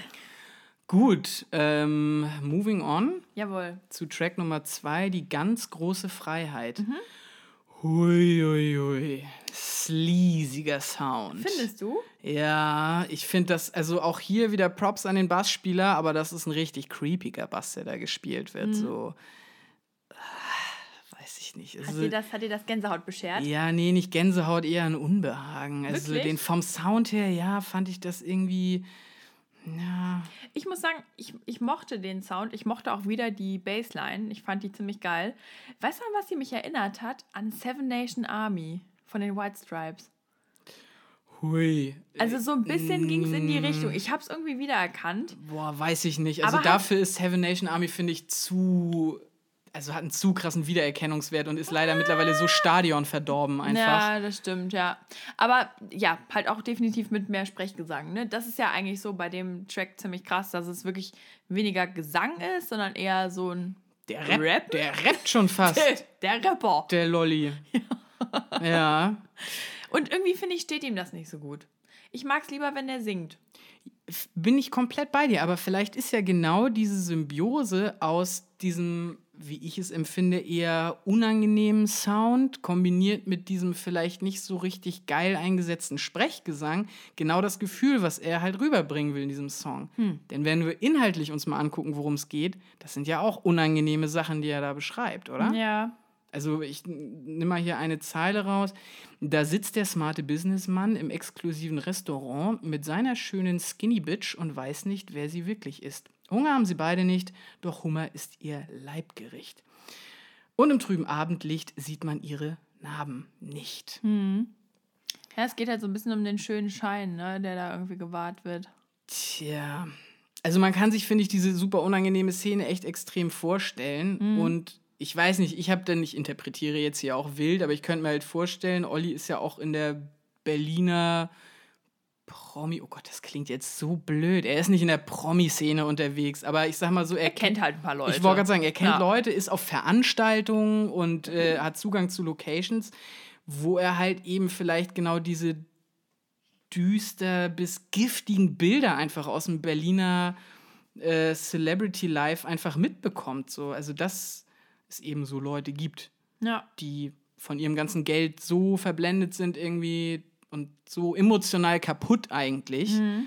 dass für Liebe da irgendwie nicht mehr wirklich Platz bleibt. Platz ist, genau. Und ja. dass halt, wie er das ja auch sagt, die, die ganz große Freiheit manchmal ganz klein ist. Also ja, weiß ich nicht, könnte man halt irgendwie auf den Umstand interpretieren, dass Leute mit durch ihr ganzes vieles Geld sich gar nicht mehr richtig frei fühlen, ähm, weil sie einfach merken, dass eben so, so Dinge wie Liebe oder Freundschaft, ja, die kannst du dir nun mal nicht kaufen. Also so echte Liebe und echte Freundschaft. Ich würde auch mal sagen, bei Olli Schulz, wenn man irgendwie so ein bisschen die Podcasts und sowas mit ihm hört, dann merkt man schon, dass der ziemlich authentisch bleibt. So, ne? Also ich meine, alle Spotify-Hörer sagen, ist keine Pizza während des Podcasts. Was macht der? Der frisst seit Jahren Pizza während der Aufnahme. Oh, das, das, macht mich aber so, so fertig, ey. Das wow. ist dem einfach scheißegal, ne? So, der macht halt, worauf er Bock hat und erzählt seine Geschichten, wie er Lust hat. Und ja, finde ich eigentlich ganz schön, dass er das noch erkennt. So, mhm. ne? Ja. Ich glaube aber Schöne auch, Message. Ja, ich glaube aber auch irgendwie so, dass so sein Leben, ich weiß nicht, da kommen wir später nochmal drauf zu sprechen, ob das autobiografisch ist oder nicht, aber ich glaube, dass er in seinem Leben viele Dinge mitgemacht hat und dass einen das auch schon sehr erdet. So. Okay, krass. Hatte ich bei dem Song jetzt überhaupt nicht, dass ich da über autobiografische Sachen nachgedacht habe. Nee, habe ich auch nicht, aber, ah, ja, okay. ich, aber ich meine generell eventuell, dass es halt dass ich ihm das so unterstellen würde, dass er vieles irgendwie der ist halt real, Punkt. der ist real. Ja, yo. Yo. Ähm, der ist real und äh, autobiografisch haben wir auf jeden Fall im nächsten Track einiges. Ja, das ist nämlich ambivalent. Mhm. Ich weiß nicht, was fand, wie fandest du den Track, als du den gehört hast das erste Mal? Also ich fand es schon mal sau ambivalent, äh, einen Rapper wie Ali As auf ein, und jetzt korrigiere mich, aber Popsong zu holen, ja. Der wiederum von einem deutschen, äh, einem realen deutschen Singer-Songwriter äh, geschrieben wurde. Ja.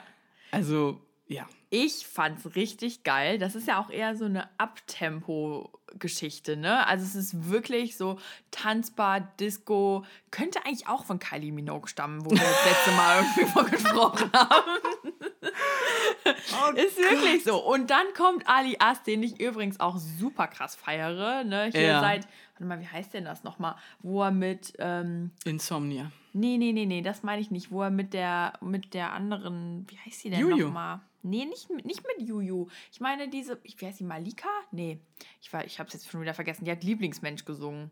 Und Namika heißt sie. Namika, genau. Der hat immer was zusammen gemacht? Krass. Ja, und dann hier irgendwie lass sie tanzen und es geht irgendwas mit Schießen und tralala. Also es ist ein geiler Track. Okay. Ich aber Rechercheaufgabe für ich die hab, Community. Ich habe aber vergessen, wie der heißt. Auf jeden Fall, da mochte ich den schon super gerne und ich finde es irgendwie cool, dass er da halt eine neue Mischung angegangen ist und gesagt hat, ey, komm, Du, auf jeden Fall. Also auch ich bin großer Ali As-Fan, einer ja. der kredibilsten Leute im Game, würde ich immer behaupten. Und ich finde es total witzig, dass halt er und Olli auch schon so lange befreundet sind. Also Square also Dance heißt das Lied. Oh. Ja, und ich okay. schieße ihnen auf die Füße, lass sie tanzen. So. Ah. So war es nämlich, verdammte Hacke. Okay. Ja. ja, das ist immer ein schönes Gefühl, wenn es ja. einem auf der Zunge liegt so, und man es noch... Ratter, ratter, ja, wo war es denn? Ja.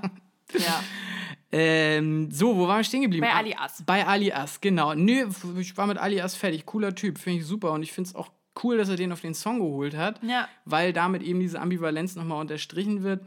Ich fand es super geckig, ähm, dass Olli Schulz hier diesen einen Abschnitt in dem Song mit drin hat, wo er eine Nachrichtensprecherin äh, irgendeinen Text vorlesen lässt. Das war halt der Knüller, ja. Der Musiker slash Moderator slash Schauspieler slash Comedian slash Playboy slash Geschäftsmann und Freund aller Kinder Olli Schulz verschanzt sich seit gestern auf seinem pompösen Anwesen in Potsdam.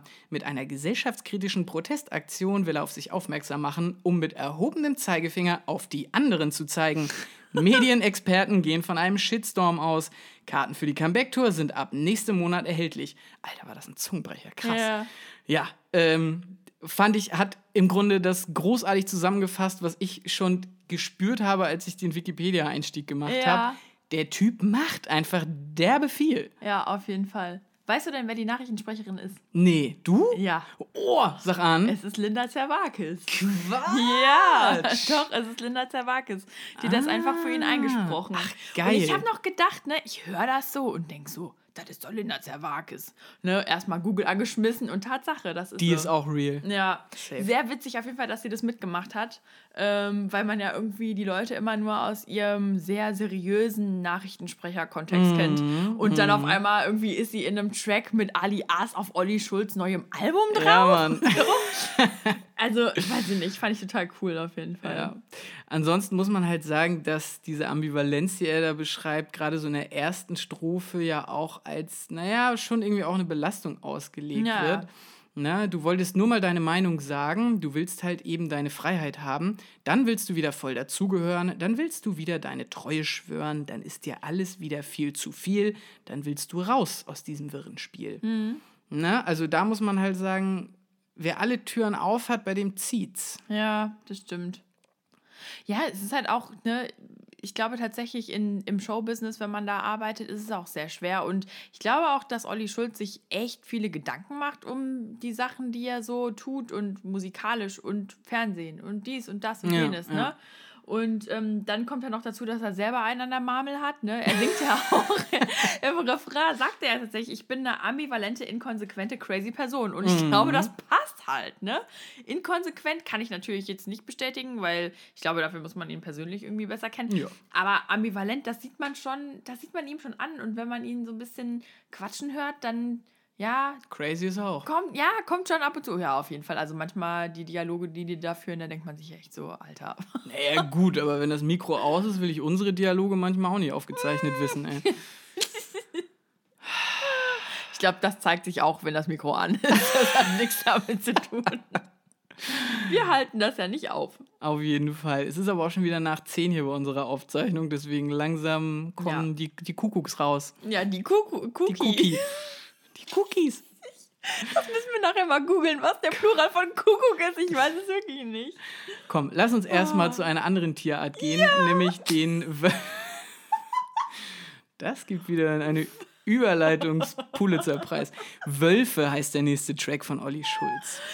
Weißt du, was ich da erwartet habe? Was? Ich dachte bei Wölfe, das wird sowas Brachiales. Ja. Da kommt sowas Hartes, Krasses. Biffy Clyro, Wolves of Jo, Winter. ja, ohne Scheiß. Irgendwie sowas richtig Heftiges. Und dann fängt dieses Lied an und es kommt einfach ein fucking Reggae-Vibe. Ja, Mann! Und ich dachte so, hä? What? Es ist, ich habe es betitelt als den Laissez-faire-Song des Albums. Ja. Also es ist wirklich schon fast ein Klischee-Kiffer-Song irgendwie, ja, oder? voll. Du hast echt diesen, diesen mega laid-back Reggae-Tune und dann echt, also ein Olli Schulz, der anscheinend selber eingedübelt hat, als er das eingesungen hat. Ja. Weil, ja. Aber er hat ja, also er singt ja tatsächlich auch davon, dass er irgendwie einen Spliff dreht, ne? Mhm. Und ähm, ich finde ehrlich gesagt, dass dieser Track sehr schön den Zustand des Bekifftseins schildert. Diese Mhm. Leichtigkeit und dass man sich so treiben lässt und dass alles irgendwie laid back ist. Und ich finde ehrlich gesagt, das, Gef also das Gefühl in diesem Song, nicht nur des Bekifftseins, sondern einfach, wenn alles locker ist und leicht, Ja. wird echt gut wiedergespiegelt. Ähm, also er singt ja unter anderem, los, komm endlich raus aus deiner Wohnung, ich habe noch Kippen und einen Strom rum. Stro Stroh rum. Strom rum, oh Gott.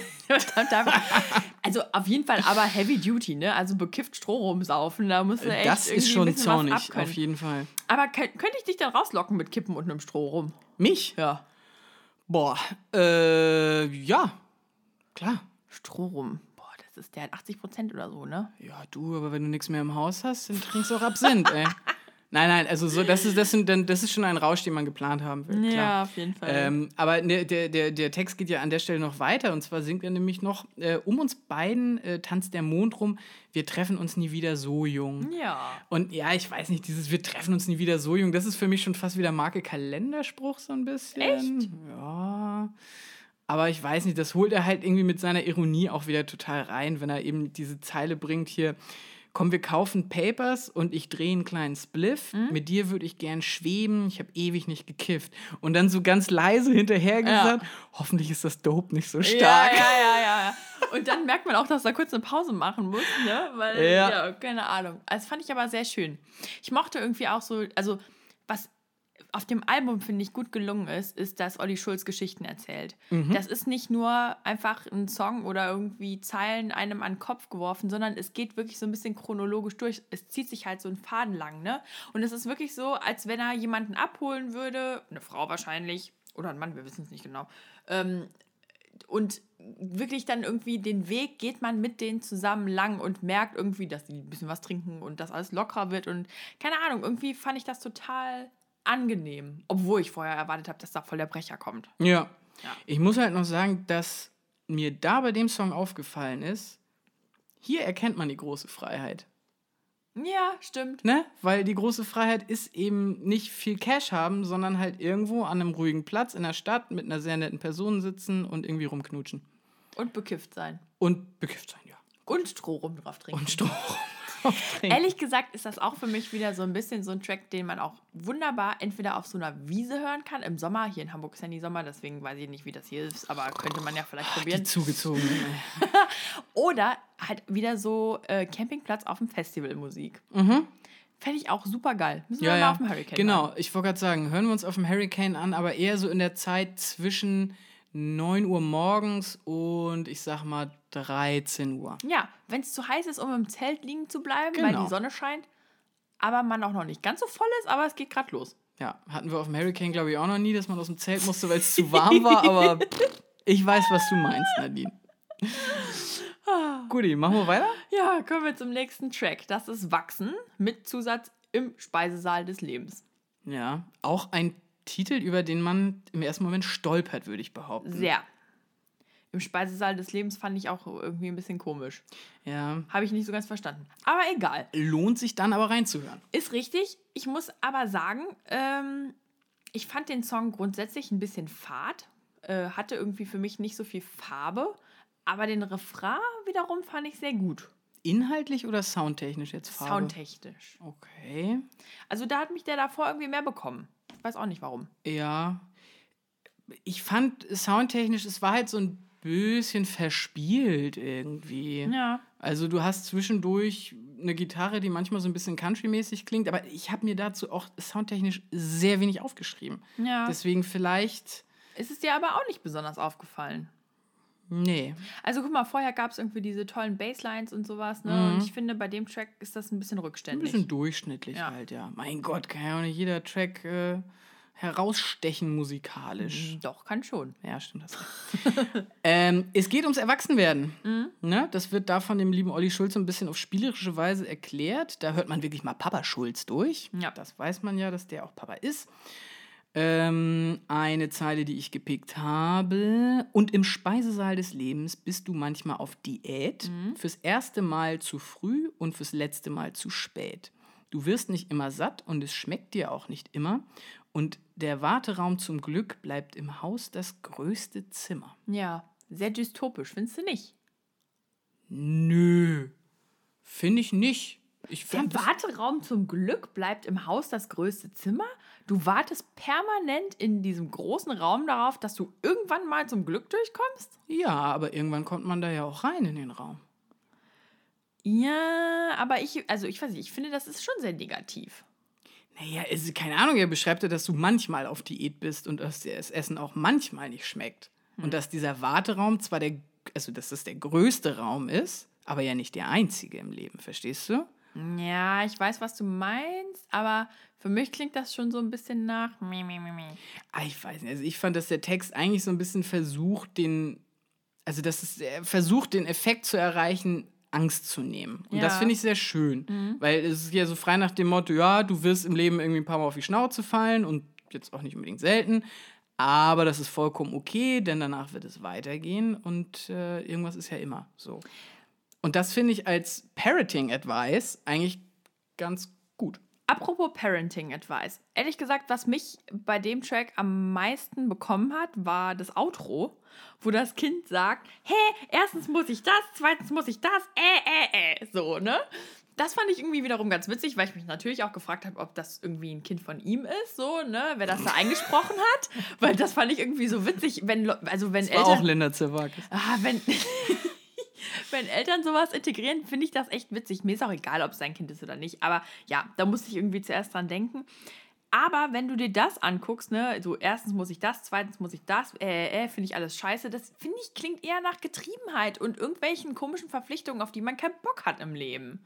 Gerade wenn man erwachsen ist. Ja, aber das Kind klang ja nicht zornig, sondern halt so ein bisschen bockig. Also nicht ich glaube, das war eher so, ne, ne, ne, ne, ne.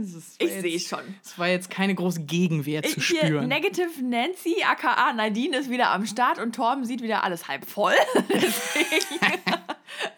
ist, ja auch, ist ja auch gut, ne? Das ähm, Leben ist schön und gute Dinge werden passieren. Ja, das ist halt aber so eher das, wie ich das tatsächlich in dem Track gesehen habe. Okay. Ja. Wie hast du denn den nächsten Track gesehen? Junge Frau sucht. Den Punkt. mag ich sehr. Punkt, Punkt, Punkt. Ich mag den auch total. Ich, ich weiß nicht, ob es vielleicht sogar. Ist das mein liebster Track auf dem Album? Also ich glaube, das ah. ist fast, das ist fast meiner. Okay, dann erklär den Leuten doch bitte mal, worum es in dem Song geht. Ähm, also, im Grunde geht es darum, dass eine, also das ist, das ist wieder so ein Geschichtentrack, mhm. finde ich. Ähm, es geht darum, dass eine junge Frau äh, einen, äh, eine Reifenpanne hat und ähm, dass sie halt den Pannenservice ruft und wie sich das dann halt so ein bisschen entwickelt. Aber es geht nicht nur darum, dass sie wirklich irgendwie eine Panne hat, sondern Olli Schulz spielt halt die ganze Zeit mit diesen Worten ne? und ja. sagt halt zum Beispiel, junge Frau sucht reifen Mann. Und da kann man halt verstehen, Reifenmann im Sinne von, der wechselt dir die Reifen und Reifenmann im Sinne von, der ist schon älter. Ciao. Ja. Der ist mir nicht aufgefallen. Wow. Quatsch. Das mit dem Reifen? Nee.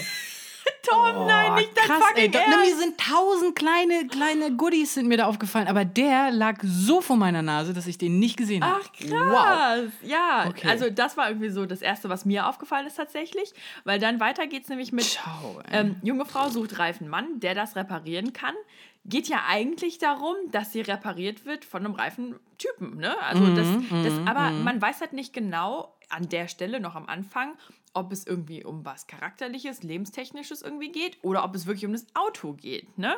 So. Und ähm, ja, diese Wortspiele fand ich total super in dem Track. Es zieht sich halt noch die ganze Zeit weiter. Ähm, in der nächsten Strophe erklärt er halt, dass der äh, Reifenmann, dass er Gerd heißt und dass er schon seit Jahren irgendwie Reifen repariert. Und ähm, ja, irgendwie man hat immer so, also die sprechen dann scheinbar im Auto miteinander und tauschen sich so ein bisschen aus und man weiß nicht so richtig, ob sich was zwischen den beiden so anbahnt oder ob das eher halt einfach so ein, dass sie davon profitiert, dass er ein älterer Mann ist, der, der ihr irgendwie einen Lebensratschlag geben kann. Das ist total spannend und ich bleibe die ganze Zeit dran, wenn dieses Lied läuft und will wissen, wie es weitergeht. Ja, ich finde auch total gut, dass, dass er hier wirklich eine, eine ganze Geschichte erzählt in mehreren Bildern, die er uns ja. da malt und eben nicht nur eine so eine Momentaufnahme. An der Stelle vielleicht hast du den Gerd erkannt? Bjane Mädel. Bjane Mädel. Safe. Niemand anderes als Heiko Schotte, der Tatortreiniger. Tatortreiniger, ja. Großartig. Ja, auch da zwei Freunde und ähm, fand ich total geckig, dass er den damit raufgeholt hat. Ja. Ähm, die Stelle, wo ich das schönste Goodie gefunden hatte, fand ich, war, ähm, sie reden lang, sie lachen viel, sie mag den Reifen mit Profil. Ja, da habe ich auch drüber nachgedacht. Weil ich so dachte, was heißt Profil an der Stelle? Weil eigentlich, wenn es um einen reifen Mann geht, und ein reifer Reifen hat ja nicht mehr so viel Profil, weil der abgefahren ist. Mhm. Und dann wiederum dachte ich so, naja, aber Lebenserfahrung, das bringt einem ja auch Profil. Naja, auf jeden Fall. Also ich glaube, wenn es um den Mann ging, dann ging es beim Profil tatsächlich darum, ein gefestigt. Ge ja, ein geerdeter mm. Typ, der sowas von im Leben steht und der einfach lebt auf der Straße. Ja, und einfach seine Ecken und Kanten hat irgendwie ja. und das auch gut so ist und damit leben kann und ein Typ, der sich selber treu ist, weißt du? Mm. Ähm, und wenn es um, den, wenn's um den Reifen geht, ähm, dann, ja, ein Reifen mit Profil, den kann man gut fahren. Autotorm to the rescue. Na dann. An der Stelle, Nadine, kannst du den Reifen wechseln? Ja. Gut. Ich habe auch schon, äh, also ich mache das jedes Jahr eigentlich, wenn meine Eltern darauf warten, dass ich nach Hause komme, wechsle ich mit meinen Eltern die Winterreifen. Sehr gut. Immer mit Markieren, mit Kreide, welcher Reifen wohin gehört. Wunderbar. Weißt du denn auch, wie viel Druck auf die Winterreifen gehört? 16 Bar Ladedruck, keine Ahnung. Eigentlich 2,2 kommt aber auch aufs Auto an. Wow.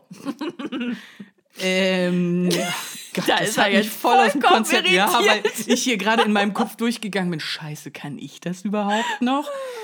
Oh boy. Ähm, musikalisch vielleicht noch mal kurz. Ja. Ist nicht wirklich aufregend, ne? Nee, Ich aber fand das- schön. ja, mega schön. Also da hast du tatsächlich wieder so, einen- so einen klassischen Olli Schulz-Song, würde ich sagen. Ne? Du hast so eine Mischung aus Singer-Songwriter, ein bisschen Folk, ein bisschen Gitarrenpop und halt ein bisschen Allmann-Soul einfach so. Weißt du, ich habe da schon wieder so einen komischen Vergleich, wo du wahrscheinlich sagen wirst, sehe ich überhaupt nicht so. Aber ich hatte halt irgendwie so das Gefühl, es ist so ein bisschen Lagerfeuer-Vibe wieder, ne? Und dann hatte ich irgendwie im Kopf, als ich den Track gehört habe, äh, Island in the Sun von Weezer.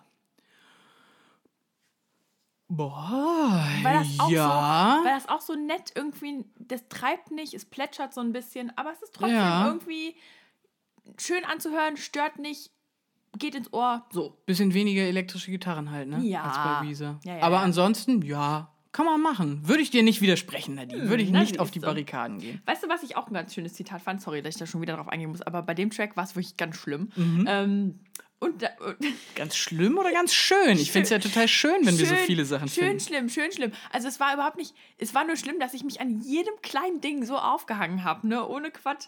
Ähm, und zwar irgendwie, ich glaube, ganz zum Schluss ist das irgendwie so mit der letzte Satz und, und dann kommt man aus der Spur und braucht eine Autokorrektur. Mhm. da dachte ich so, hä, Autokorrektur. Jetzt wie, wenn irgendwie der Text von einem korrigiert wird oder das Auto oder wird das jetzt, wird das Auto wieder in die Spur gebracht? So halt. Oder ne? brauchst du ein anderes Auto? Dass du das Auto korrigierst, mit dem du durch die Gegend fährst. Hä. Im Sinne von ein anderer Mann. Ich weiß es Gott, nicht. das, das macht mich gerade fertig. Es gibt so viele Interpretationen. Wow. Olli Schulz, Hilfe! Hilf Junge- uns mal bitte! Junge Frau sucht. Liebe Leute da draußen, gebt euch den Song und begnügt und vergnügt euch mit dem wilden Interpretieren. Es macht wirklich Spaß. Okay, nächster Track. Skat spielen mit den Jungs. Nichts ist mir ferner als Skat spielen mit den Jungs. Kannst du keinen Skat, Nadine? Nee, ich kann nicht Skat. Mein Papa spielt das immer total gerne. Und der hat es mir auch, glaube ich, schon 20 Mal erklärt. Mm. Aber Kartenspiele und ich, das ist keine gute Kombi. Ja, ich bin tatsächlich auch, also ich kann es jetzt aus dem Stehgreif tatsächlich auch nicht erklären. Ja. Deswegen, da will ich mich jetzt gar nicht krasser machen, als ich bin. Ich weiß, ich habe mit meinem Opa immer zu zweit Kutscher-Skat gespielt. Das geht ein bisschen einfacher. Okay, ist also äh, Idiotenproof quasi. Ja, Idiotenproof und vor allem darauf ausgelegt, dass man das zu zweit spielt. Ah. Ne? Deswegen Kutscher, weil auf dem Kutschbock immer zwei Leute sitzen. Und Wow. Ne, genau. Und für ein richtiges- deutsche Credibility ich hier. sag's dir. Und für eine richtige Skatrunde brauchst du ja immer drei Leute oder mehr. Ja. Die äh, hören wir ja auch im Einstieg. Ja. In einer illustren Runde. Wieder dabei, Bjane Mädel. Mhm. Und äh, auch da haben wir jetzt wieder statt der Autometaphern sehr viele Spielemetaphern. Tatsächlich, ja. Ich finde auch bei dem Track kommt halt so richtig dieses Norddeutsche raus, ne? Wo es am Anfang, also es geht los und man hört die irgendwie an einem Tisch sitzen und Skat spielen und In dann der so, Kneipe. ja, und dann so, ja, Erwin, ne? Ich habe nur 18, keine Ahnung, ich weiß, ich kann es gar nicht Komm alles. Ne, das ist Reizen immer am Anfang. Ja, so ich- 18, jo, mach ich. 20, nö, ich bin raus. Komm, ja, raus sind wir alle, ne? Diese Also Wortkargheit, ne? Das ist für mich, das ist für mich ein bisschen befremdlich, muss ich ganz ehrlich sagen, ne? Auch so dieses Moin, na, na. Das Und das ist ja schon, das ist ja schon höflich, ja, ja, Ja. Also ich kenne Leute, die nicken und mehr nicht. Ja, ja, aber trotzdem, ähm, ich fand es befremdlich, aber trotzdem auch ganz spannend Ja. an der Stelle. Ähm, es ist ein wunderbarer, wunderbarer Break-up-Song, würde ich sagen. Ja, Ne? Wir haben nur eine Klampfe und ein Klavier äh, und ansonsten viel positive Resignation. Ja.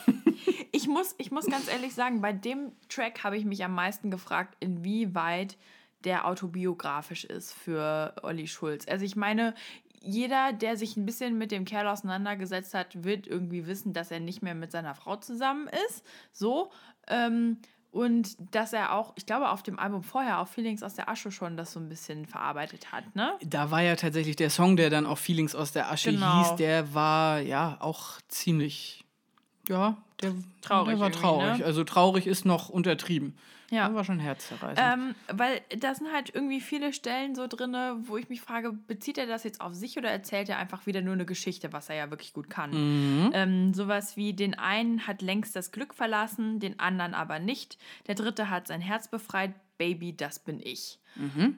Breakup, wie du schon gesagt hast, ne? Ja, Ja. und vor allem halt, du hast eben nicht mehr diese krasse, runterziehende, bleierne Traurigkeit, Mhm. die du eben auf Feelings aus der Asche in einigen Songs hast, sondern du hast eben ja, ja, wie gesagt, so eine Art Resignation irgendwie in Kombination mit ein paar Gags einfach auch.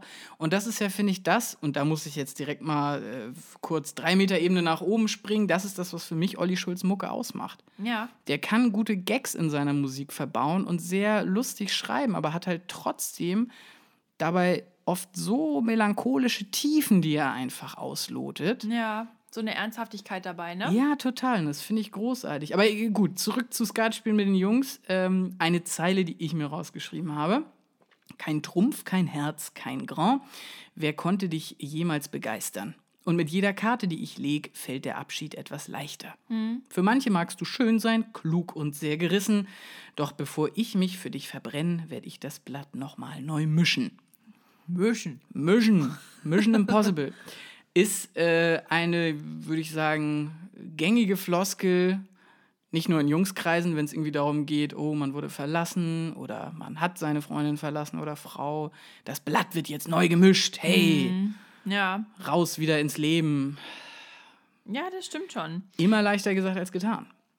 ich finde halt auch, bei dem Track wird irgendwie so diese, so ein bisschen so eine, ich will nicht sagen Scheißegal-Haltung, weil ich glaube, das ist verkehrt, aber so, ein, so eine Ich bin über den Berg-Haltung irgendwie Ja, klar, ne? Sowas genau. wie in der Zeile, egal ob du gerade feierst, streitest oder rumbummst, ich bin aus dem Schneider, ich bin Skat spielen mit den Jungs, so, Ja. ne?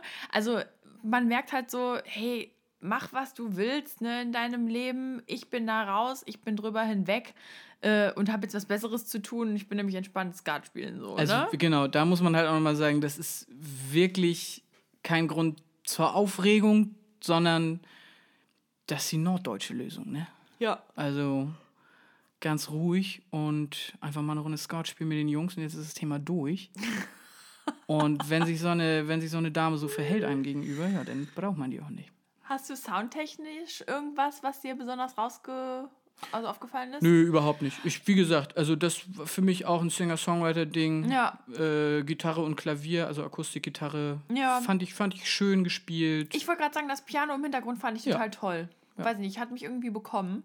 Obwohl ich, wie gesagt, mit Skat nicht besonders viel irgendwie am Hut habe und so auch so dachte so, hä? Nee, aber es passt halt einfach super in den Kontext dieser Kneipe da, ne? Also es ist jetzt wirklich ein Song, der mit sehr einfachen Mitteln vorgetragen werden kann, aber Ja. einen halt trotzdem äh, packt in der Geschichte, die Ja. er erzählt. Äh, und wenn ich da jetzt überleiten darf, darf ich überleiten, Nadine? mal bitte. Boy, oh boy, der nächste Song ist nämlich das komplette Gegenteil einfach wieder. Ne? Ja. Ein wunderbares Beispiel für die Eckigkeit dieses Albums. Ja. Und zwar Sportboot. Da ist nichts mehr mit Zurückhaltung aus Norddeutschland, da wird geprotzt und geprollt. Digga, da wird sowas von aufgedreht, ey. Also, pff, da wollte ich, ich habe mir hier aufgeschrieben, Olli Schulz will klingen wie Nine Inch Nails. Nee, ist doch so. Das sind wirklich, also der hat da, das sind also so Industrial Drums irgendwie drauf verbaut, die Gitarren bis zur Unkenntlichkeit verzerrt. Und äh, mit der Stimme variiert er so ein bisschen zwischen Wahnsinn und Freak einfach. Ja, voll. Ich habe auch irgendwie mir aufgeschrieben, dass ich das Schlagzeug oder die Line total gut fand, ne? Aber den Text, boah, ne. Also war nicht so mein. Lässt sich inhaltlich relativ knapp zusammenfassen. Äh, er beschreibt einfach alles, was im Leben irgendwie scheiße laufen kann und kontrastiert das einfach mit einem Sportboot. Ja, Ne? Also ganz toll zusammengefasst, finde ich in der letzten Zeile. Abendbrot vom Flaschenpfand, Sportboot. Drei Monate Mietrückstand, Sportboot. Also das sind, also es klingt schon fast wie Deichkind, aber inhaltlich halt eben so die Anti-Deichkind-Version Ja. quasi, weil du siehst, was passieren kann, wenn du dir dein Gehirn wegsäufst. ja. Äh, ich muss sagen, ich habe auch also kennst du noch diese Werbung von der Sparkasse mit irgendwie mein Haus, mein Garten, mein, meine Familie, bla bla bla? Also da gab es früher mal so eine, so eine Werbung, wo einer halt irgendwie gezeigt hat, was er alles hat und dann der nächste hat gesagt, ja, aber ich habe irgendwie noch einen Investmentfonds von der Sparkasse, so, Ach, ne? Scheiße. Und irgendwie hat mich das so ein bisschen an diese Werbung erinnert wieder ähm, dass halt, egal wie scheiße alles ist, immerhin hat man noch dieses lächerliche, nichtsnützige Boot, ne, mit dem ja. man überall prollen kann. Er sagt ja auch irgendwie in der einen in der einen Passage dauernd Post vom Rechtsanwalt, schon wieder eine Geschlechtskrankheit, immer Stress und Seltenzeit, Sportboot. Ja. Uff. Wo ich mir so dachte, so, hä? Sind das jetzt die Tales aus der Midlife Crisis? Ja, ist das jetzt ohne Scheiß, ne? Also, entweder er bezieht das irgendwie auf sich selber oder er bezieht das halt einfach auf die Lächerlichkeit, die teilweise stattfindet, irgendwie in den Kreisen, in denen er so verkehrt. Ne? Der Typ wirkt auf mich nicht wie jemand, der sich ein Sportboot holt. Nee, finde ich auch nicht. Aber auf der anderen Seite, gut, wenn das Sportboot jetzt natürlich wieder für etwas anderes stehen kann, ne? also ja. so als Platzhalter für, weiß ich nicht, was holt sich denn mal ein cooler Typ in der Midlife Crisis? Pff. Ein Motorrad. Ein Motorrad, ja. Keine Ahnung. Ist ja auch egal. Müssen wir Gerd mal fragen. Ich, ich muss ganz. Jo, oh, jo. Den, den Reifenmann. Den Reifenmann. Ich muss ganz ehrlich sagen, ich fand den Track super irritierend. Ja, total. Äh, habe ich auch nicht gerne gehört. Nee. Aber eigentlich, wenn man sich den Text genauer anguckt, ist der schon spannend, ne? So, ne, sowas wie Freunde weg, kein Handynetz, Abtreibung vom Tinder-Match. Abtreibung vom Tinder-Match? What? Dauernd läuft die Katze weg, Sportboot. Ja, du hast, also ich habe da ein ähnliches Gefühl im Bauch, wie ich das schon bei dem zweiten Track hatte. Hm. Na, also, ähm, wie war das? Große Freiheit ganz klein oder wie rum hieß das? Ja. Ähm, das ist also wirklich ein unangenehmes Gefühl ist und auch unangenehme Bilder, die da gemalt werden. Ne? Wie Abendbrot vom Flaschenpfand, so. Das ja. ist ja echt so das, oh, die, die Abgründe der Altersarmut, die sich da auftun, so nach dem Motto. Ja. Ähm, aber ja, muss man durch. Ja. Und da zieht er uns dann halt durch auf eine super freakige, also wie Batmans Joker saß er da wahrscheinlich an den Mischpulten und hat sich da einen weg, geömmelt. Ja, und halt irgendwie die Ambivalenz wird da ja auch wieder klar, ne? Ja. Dass er halt so zwei Seiten einfach hat. Ja, mhm. okay. Lass uns zum nächsten Track kommen. Ich glaube, den findest du auch besser. Ja. Ja. Ich wollte sagen, den fand ich tatsächlich vom Sound her am coolsten. Ja. Hat nämlich eine sehr, sehr schöne E-Gitarre, finde ich. Habe ich auch. Ich habe mir schon wieder aufgeschrieben. Ich mag den Anfang sehr und Gitarre und Bass fand ich super. Mhm. Beides. Hat richtig schön Drive. Ach so, der Song heißt übrigens Schmeiß alles rein. Ja, richtig. ähm, er singt darauf auch viel verbissener. Ja, das stimmt, ja. Ne? Deswegen. Inhaltlich fügt sich das Ganze jetzt ja wieder so ein bisschen in die thematische Färbung des Albums rein. Ne? Scheiß Leben gut erzählt. Äh, er singt da zum Beispiel: Ich nehme die dunkelsten Momente und die schlimmsten Niederlagen, mhm. pack sie in den blauen Mösack und ich steig in meinen Wagen. Fahr zum höchsten Punkt der Stadt, werf den Mösack einfach ab, verteil mein Pech und auch mein Unglück über diese fiese Gegend. Mhm geht halt wohl irgendwie so ein bisschen darum, mit dem alten Leben zu brechen. Ja, abzuschließen. Genau, rauszufahren. Und man merkt, finde ich, hier so ein bisschen, dass auch beim düstersten Tal, durch das man manchmal durch muss, um ja. jetzt hier fast mal biblische Vergleiche zu bringen, am Ende auch Sonnenstrahlen stehen können. Ne? Und ein positiver Blick. Ja, das, das, Ganze. das stimmt, das stimmt auf jeden Fall. Was mich aber ehrlich gesagt gestört hat, ist, halt da, dass er da schon wieder auf diese Ex-Thematik irgendwie, dass er da schon wieder rumgehackt hat. Ne? Da sagt er irgendwie, meine Ex, die längst weg ist, erzählt, was für ich für ein Scheißkerl bin und dann geht es irgendwie noch um seine Freunde. Meine ehemaligen Freunde sind auf einmal fremde Leute, die zwar freundlich, aber deutlich distanziert auf mich zugehen das, ich kann das schon verstehen, dass das eine sehr schmerzhafte Erfahrung ist, gerade aus dem persönlichen Umfeld. Ne? Ich glaube, das wiegt viel mehr, als wenn man irgendwie äh, ja, einen beruflichen Schaden hat oder sonst irgendwas. Und natürlich nimmt er das bestimmt auch zum Anlass, irgendwie um sowas zu verarbeiten. Oder vielleicht hat er es von anderen mitbekommen, wie auch immer. Ähm, aber irgendwie hat mich das genervt, weil ich auf dem Album mehrere Stellen irgendwie hatte, wo er halt wieder über dieses Beziehungsende gesprochen hat, wo ich mir so dachte, Mann, verdammte Hacke, ne? Irgendwann reicht's auch. Ich will das nicht ständig hören. Ja. Weil ich irgendwie auch immer so das Gefühl hatte, dass es immer sehr negativ konnotiert ist.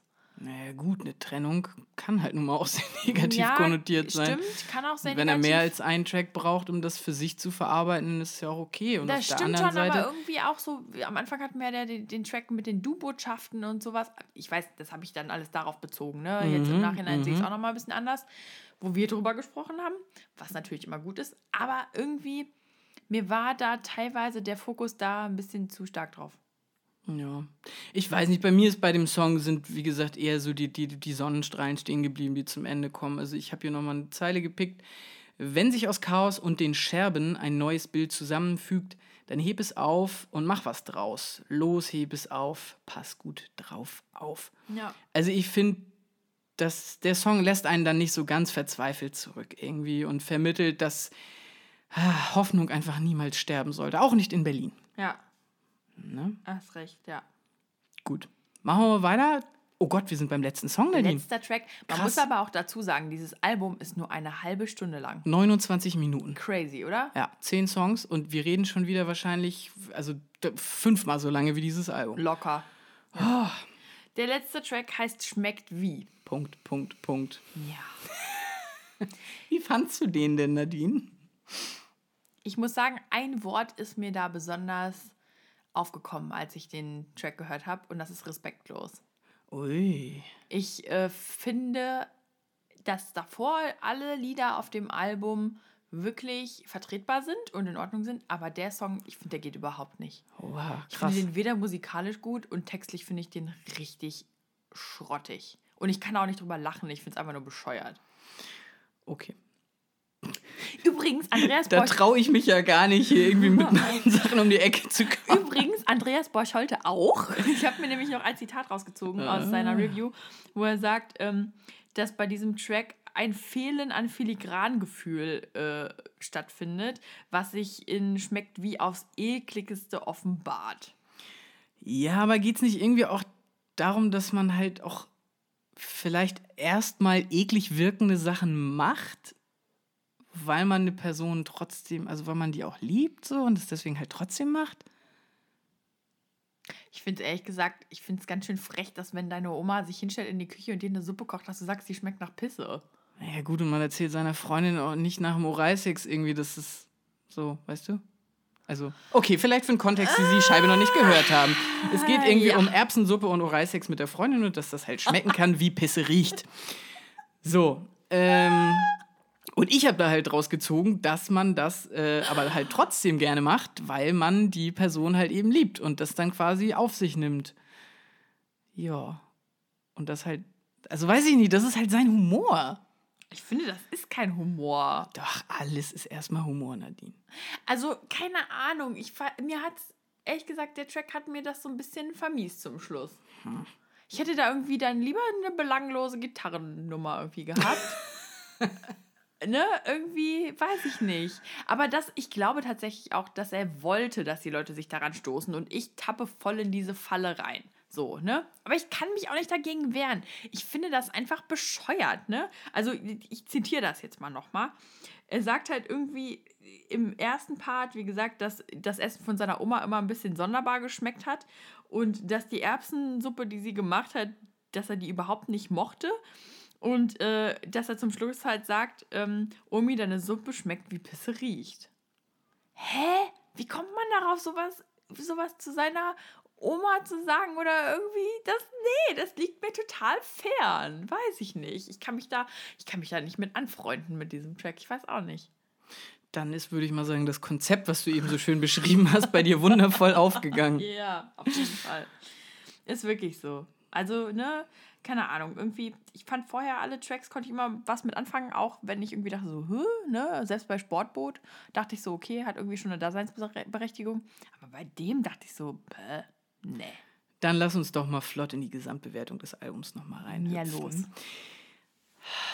Es ist insgesamt ein Album, das ich sehr schätze und das ich auch weiterhin sehr schätzen werde und was sich meiner Meinung nach wunderbar in die Reihe der Olli Schulz-Alben äh, stellt, ähm, weil halt nachdem Feelings aus der Asche halt einfach ein sehr klares Soundkonzept hatte und auch them ein thematisches Konzept, bricht die aktuelle Scheibe das halt mega auf. Ja. So, du merkst, der hatte einfach Bock, irgendwie rum zu experimentieren und eben halt nicht rund, sondern eckig zu sein. Und auch wenn ich mich zuerst daran gestoßen habe, das meinte ich eingangs, ne? dass ich jetzt wieder, nachdem wir über das alles geredet haben, merke so, ah nee, doch, es gefällt mir doch sehr gut, dieses ja. Album.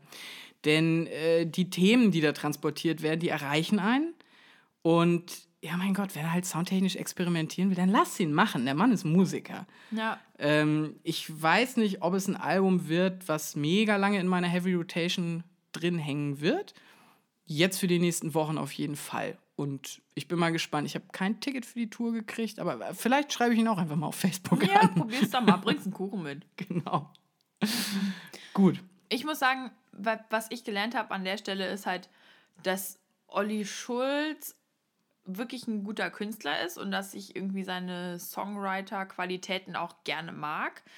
Vor allem aber, weil er wirklich, finde ich, Emotionen und Geschichten gut transportieren kann. Wenn ich denn diesen letzten Song ausblende.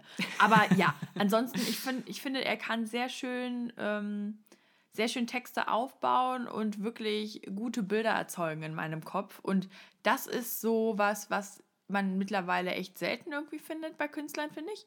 Und das weiß ich auch sehr zu schätzen. Wobei ich sagen muss, dass das Album nicht in meiner Heavy Rotation landen wird. Mhm. Also ich werde es mir bestimmt nochmal anhören, aber es gibt jetzt nichts irgendwie daran, wo ich sage, da in, der, in der Situation kann ich mir das sehr gut vorstellen. Außer diesen Kiffer-Song. Den fand den schon. Aber sonst, äh, ich würde jetzt nicht direkt irgendwie drauf zusteuern und sagen, oh, jetzt aber das neue Olli Schulz-Album. So. Okay. Aber trotzdem, ne, kann man auf jeden Fall machen. Gut, ich werde meine Momente finden. Jetzt an dieser Stelle, Leute, wir sind mal wieder kurz vor Ende. Kurz vor Ende. Wer hat an der Uhr gedreht, ne? Ich sag's dir. So, mhm. aber ihr wisst ja, was zum Ende kommt. Immer die allseits beliebte Rubrik heute vor zehn Jahren. Ja. Ding, ding, ding, ding. Und wow, was haben wir da mitgebracht? Ja, was haben wir da mitgebracht? Da habe ich schon das letzte Mal, als wir den letzten Podcast aufgenommen haben, habe ich schon zu Torben gesagt, Alter, in der nächsten Folge machen wir auf jeden Fall dieses Album. Das ist nämlich eins meiner allerliebsten Alben wirklich von früher. Das ist ähm, von äh, City and Color das Album Bring Me Your Love. Mm. Oh, so schöne, melancholische, tolle Gitarrenmusik von Dallas Green. Das ist der Sänger von der äh, Post-Hardcore-Band Alexis on Fire. So habe ich den damals auch tatsächlich kennengelernt. Ähm, und der hat halt irgendwie auf Solo-Pfaden wirklich so tolle Tracks geschrieben. Ey, zu denen habe ich schon so hart geheult und, und irgendwie gekuschelt. Und ich war auf einem Konzert mit einer Freundin von mir, die fand die auch total geil. Ähm, da weiß ich, da sind bei mir echt in meinen Teenagerjahren die dicksten Tränen gekullert. Äh, oh. deswegen, dieses Album ist so toll. Und was ich noch schöner finde, ist, dass der liebe Torben sich das auch reingezogen hat. Und bitte hört euch sein Fazit an. Liebe Leute, ich muss mich outen. Ich hatte dieses Album 0, gar nicht auf der Pfanne. Ja. Als Nadine es an mich rangetragen hat, war ich erstmal so, boah, City and Color, ey, habe ich vor Jahren mal auf dem Hurricane gesehen, war irgendwie scheiße, weiß ich nicht. Und dann sah ich aber das Leuchten in ihren Augen, was ich sonst nur bekomme, wenn ich kleine Otterbabys sehe. Und hab mir das Album reingefahren und wow. Ja.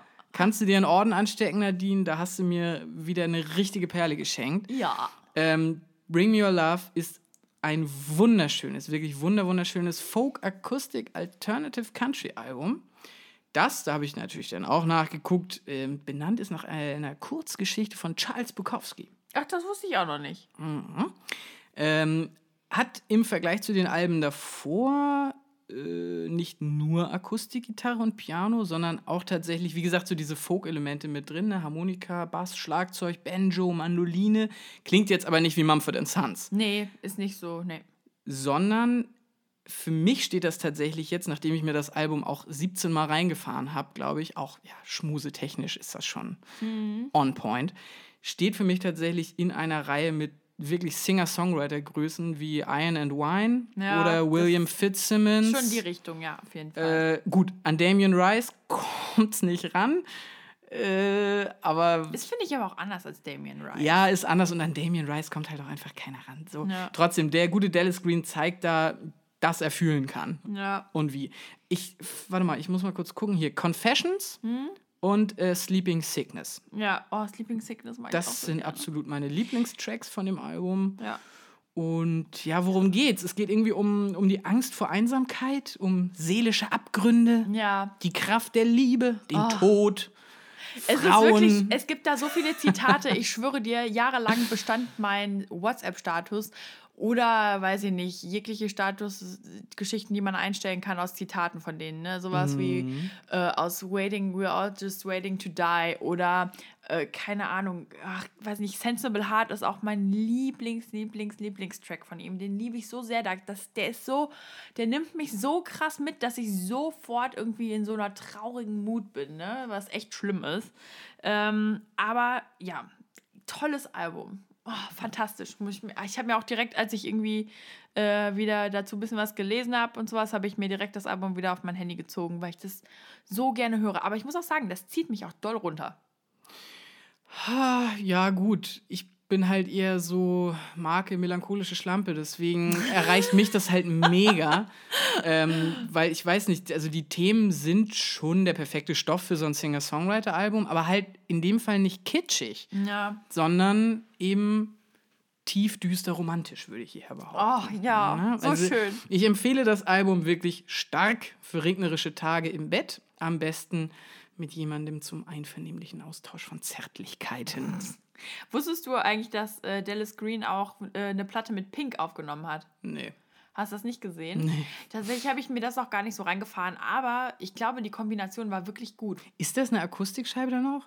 Ja, er ist auch so in seinem Ja gut, Stil weil sie gehalten. kann halt, sie kann ja auch sehr, sehr gut singen. Ja. Ne? Deswegen, ich finde ja nur, also diese krassen Upbeat-Pop-Nummern von ihr finde ich immer sehr anstrengend. Ja. Aber ich kann sie mir sehr, sehr gut vorstellen, mit dem tatsächlich, also stimmlich auch zu harmonieren. Das ist ganz toll. bestimmt. Da muss ich ganz ehrlich sagen, da hatte ich ein bisschen Angst damals, dass er richtig groß wird, wo wir wieder bei dem Thema sind, ne, ob wir es komisch finden, wenn jemand irgendwie Mhm. berühmt wird, ne?